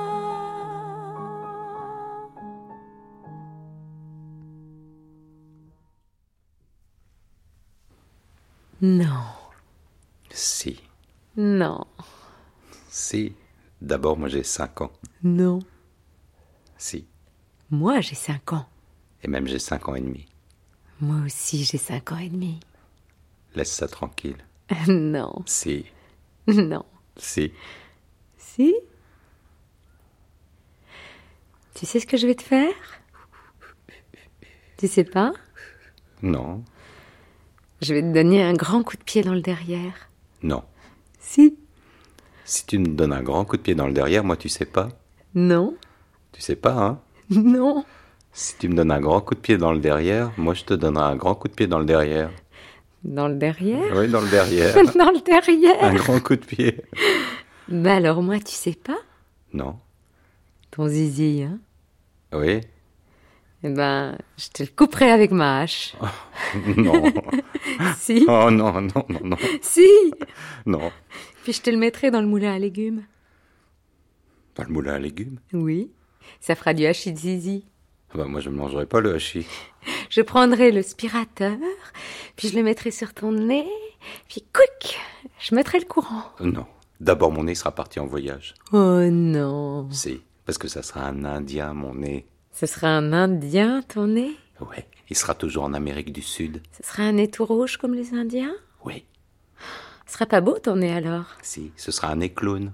Oh, un nez clown. Oui. Alors je te ferai peur avec mon nez. Pampan, ce sera un canon. Ah mais, ah, mais, ah, mais... Mais non, puisque je te dis. Ah mais veux-tu me laisser mon crocodile, mon crocodile? Non, c'est pas ton crocodile, puisque je te dis que c'est le toit de mon garage. Me, méchant. Méchante.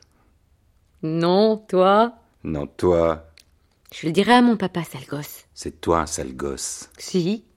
Et mon papa, il te mettra en prison. Sale gosse, insupportable. Non, non, Ah, non Tais-toi, tu me casses les oreilles. En prison, il te mettra mon papa parce que mon papa, il est très riche. Et mon papa, il est plus riche que ton papa. Non. Il a 100 euros, mon papa. 100 euros? Ouais. 100 euros et 100 euros 50 même. Bah, mon papa, il en a plein des euros. Il en a 40. Non. Si, 40, 14 et 1 million. Oui, mais mon papa, lui, c'est encore plus. Il est chef. Tu dis des bêtises. Non. Mon papa, il est encore plus que chef. Il est même Napoléon, même. Dans un cirque? Oui. Bah, moi, mon papa, c'est un clown. Non. Si, c'est un Napoléon qui s'appelle Clown. Et tu sais dans quoi il habite, mon papa? Dans le pipi. Non, il habite pas dans le pipi, mon papa. Il habite dans le papa, mon pipi. Ah, puis laisse-moi mon crocodile. Tiens, le voilà, mon papa. Maman.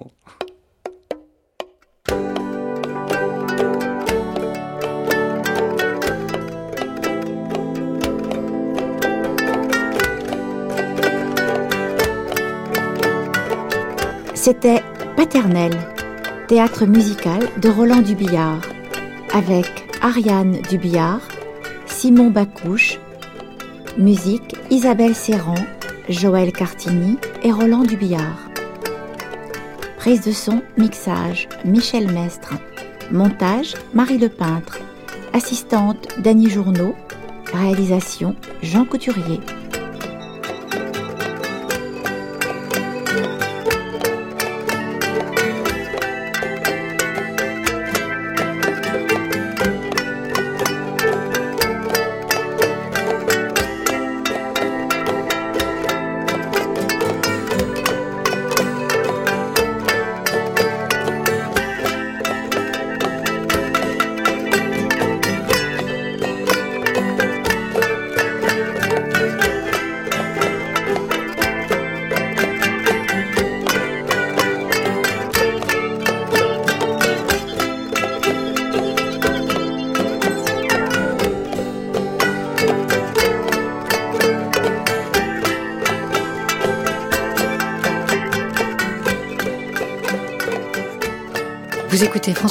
Un cycle consacré à Roland Dubillard pour son centenaire et un mois.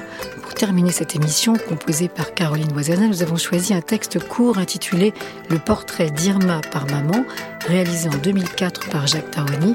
Ce texte, écrit en forme de conte, est lu par Maria Machado et Romain Wengarten.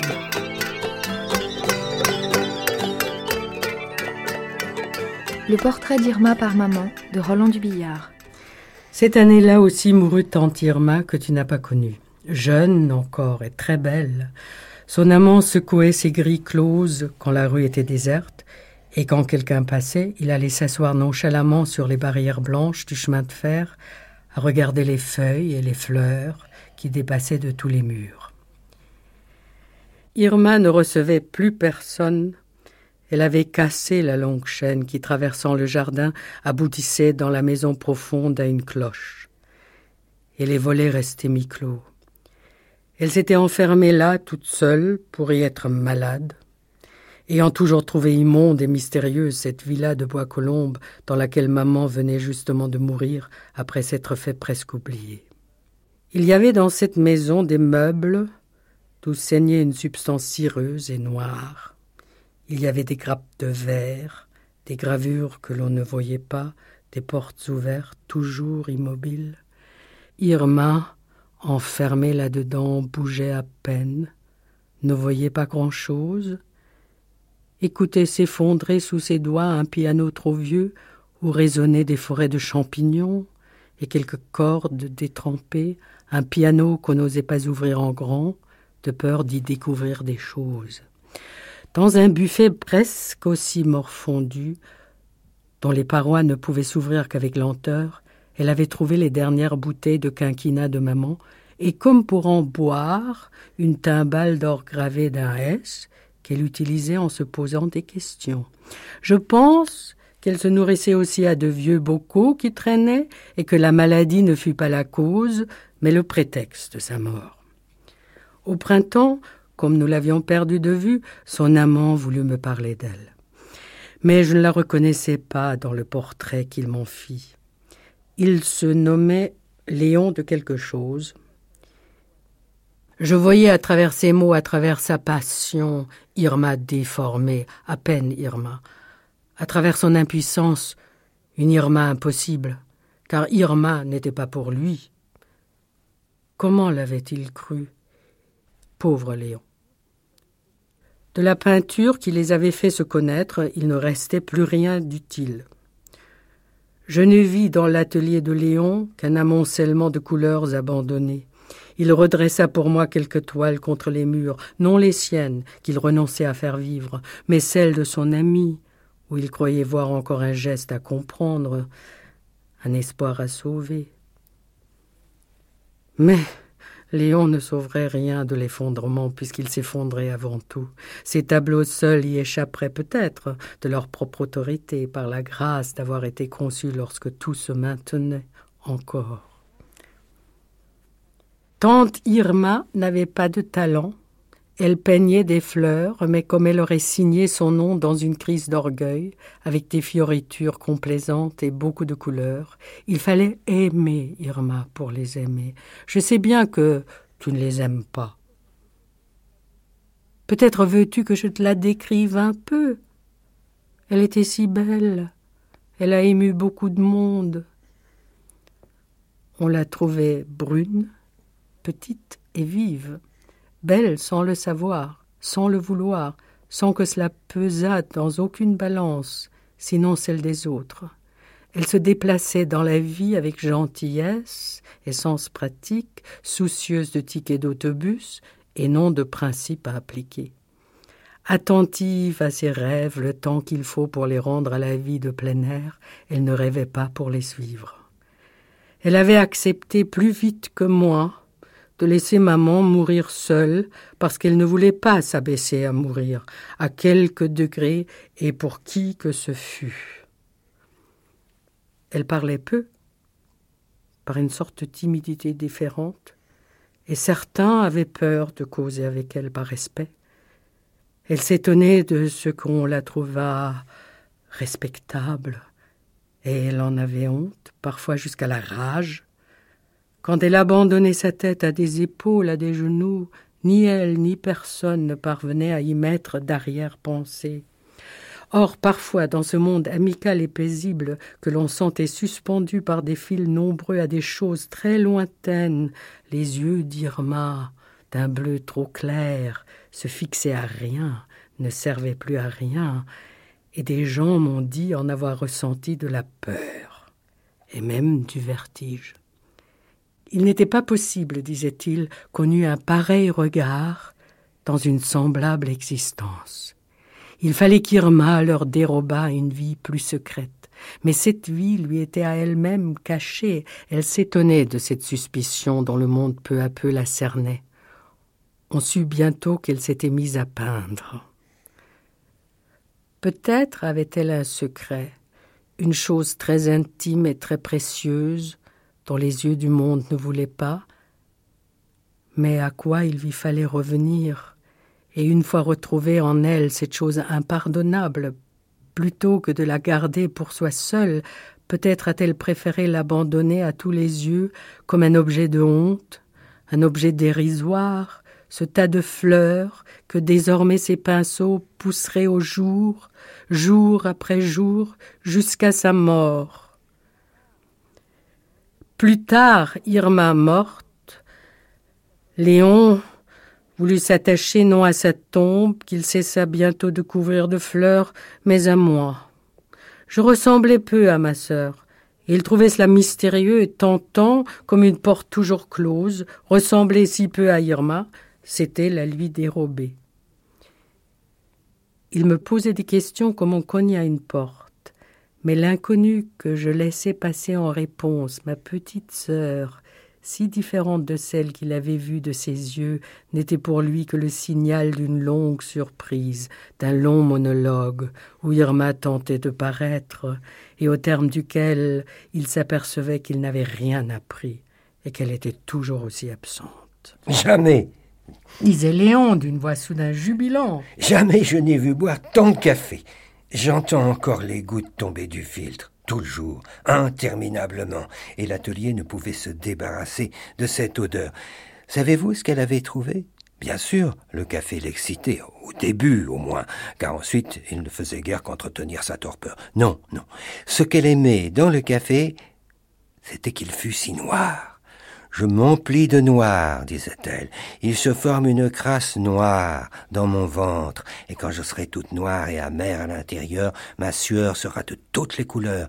L'amertume aussi lui faisait plaisir, mais dissimulée dans le sucre, comme les Grecs dans leur cheval. Le sucre.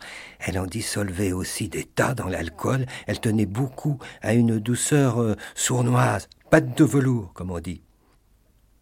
Je lui reprochais de trop boire. Et quand je lui demandais pourquoi, elle répondait que c'était pour se faire de la bile. Elle avait une haute idée de la bile. Parfois c'est noir, disait-elle, et parfois c'est doré. Mais en tout cas c'est précieux. C'est comme un liquide, pierre précieuse, qui se forme goutte à goutte et qu'il faut entretenir de toute sa chaleur. Elle se regardait dans la glace et souriait de se voir peu à peu jaunir, car c'était à ses yeux bon signe, signe que son soleil intérieur mûrissait, grossissait. Elle jetait des fleurs autour d'elle, sur les toiles, sur les murs, avec d'autant plus de violence qu'elle était plus malade. Le foie immense, rongé, la figure comme crispée sur son foie même, en une amère et cruelle grimace.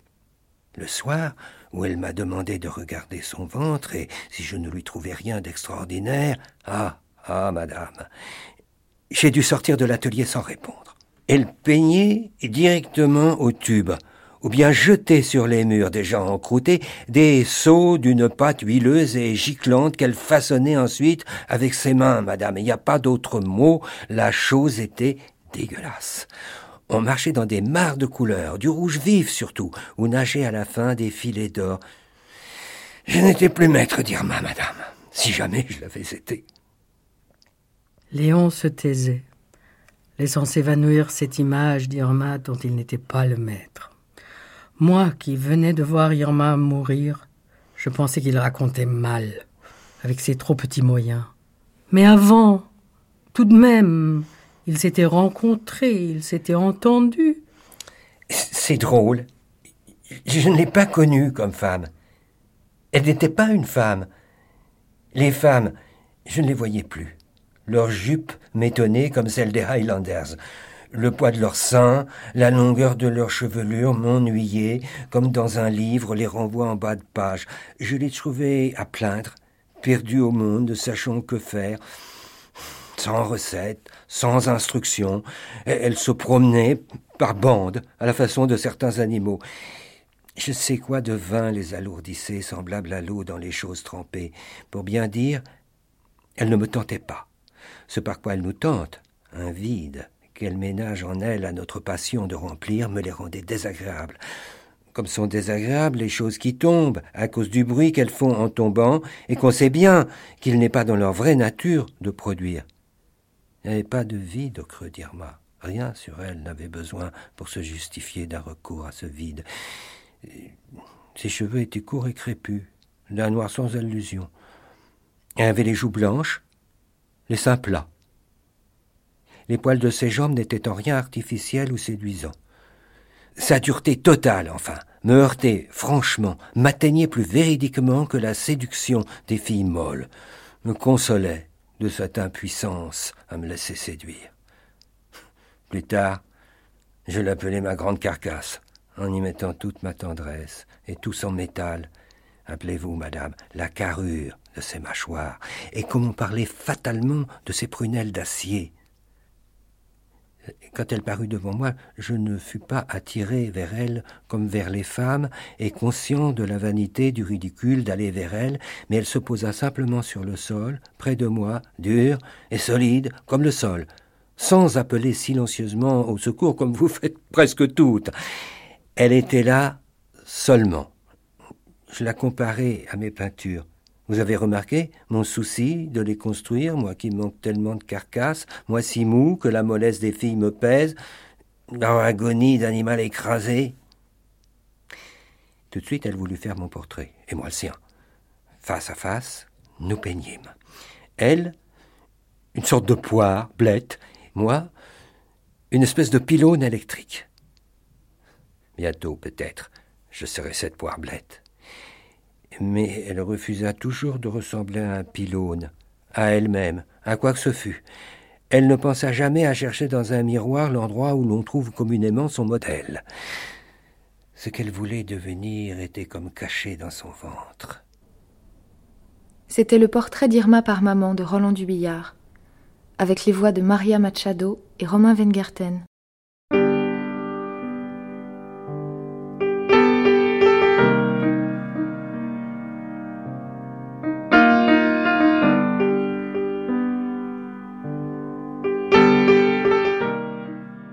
Le portrait d'Irma par maman de Roland Dubillard est publié dans le recueil Irma la poire, le pneu et autres récits brefs chez Fayard. Ainsi se termine ce portrait de Roland Dubillard, composé par Caroline Moisana à partir d'un choix d'œuvres enregistrées pour la radio et remis en ondes par Marie Simon. Cette émission vous était proposée à l'occasion du centenaire de l'écrivain né à Paris le 2 décembre 1923 et mort à Vers-le-Grand le 14 décembre 2011.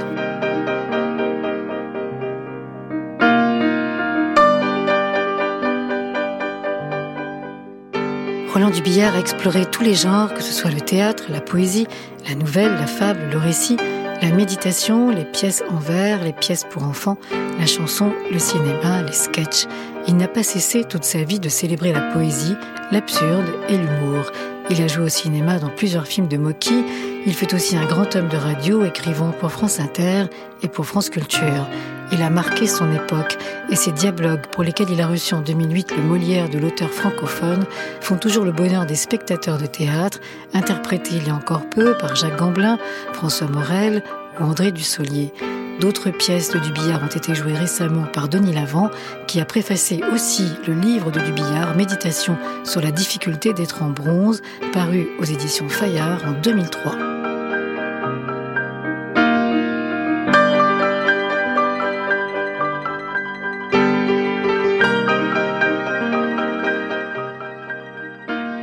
L'ensemble du cycle que nous avons consacré à Roland Dubillard sur France Culture est à retrouver sur l'application Radio France et franceculture.fr. Vous écoutez France Culture dans quelques instants. Ce sera Mauvais genre de François Angelier.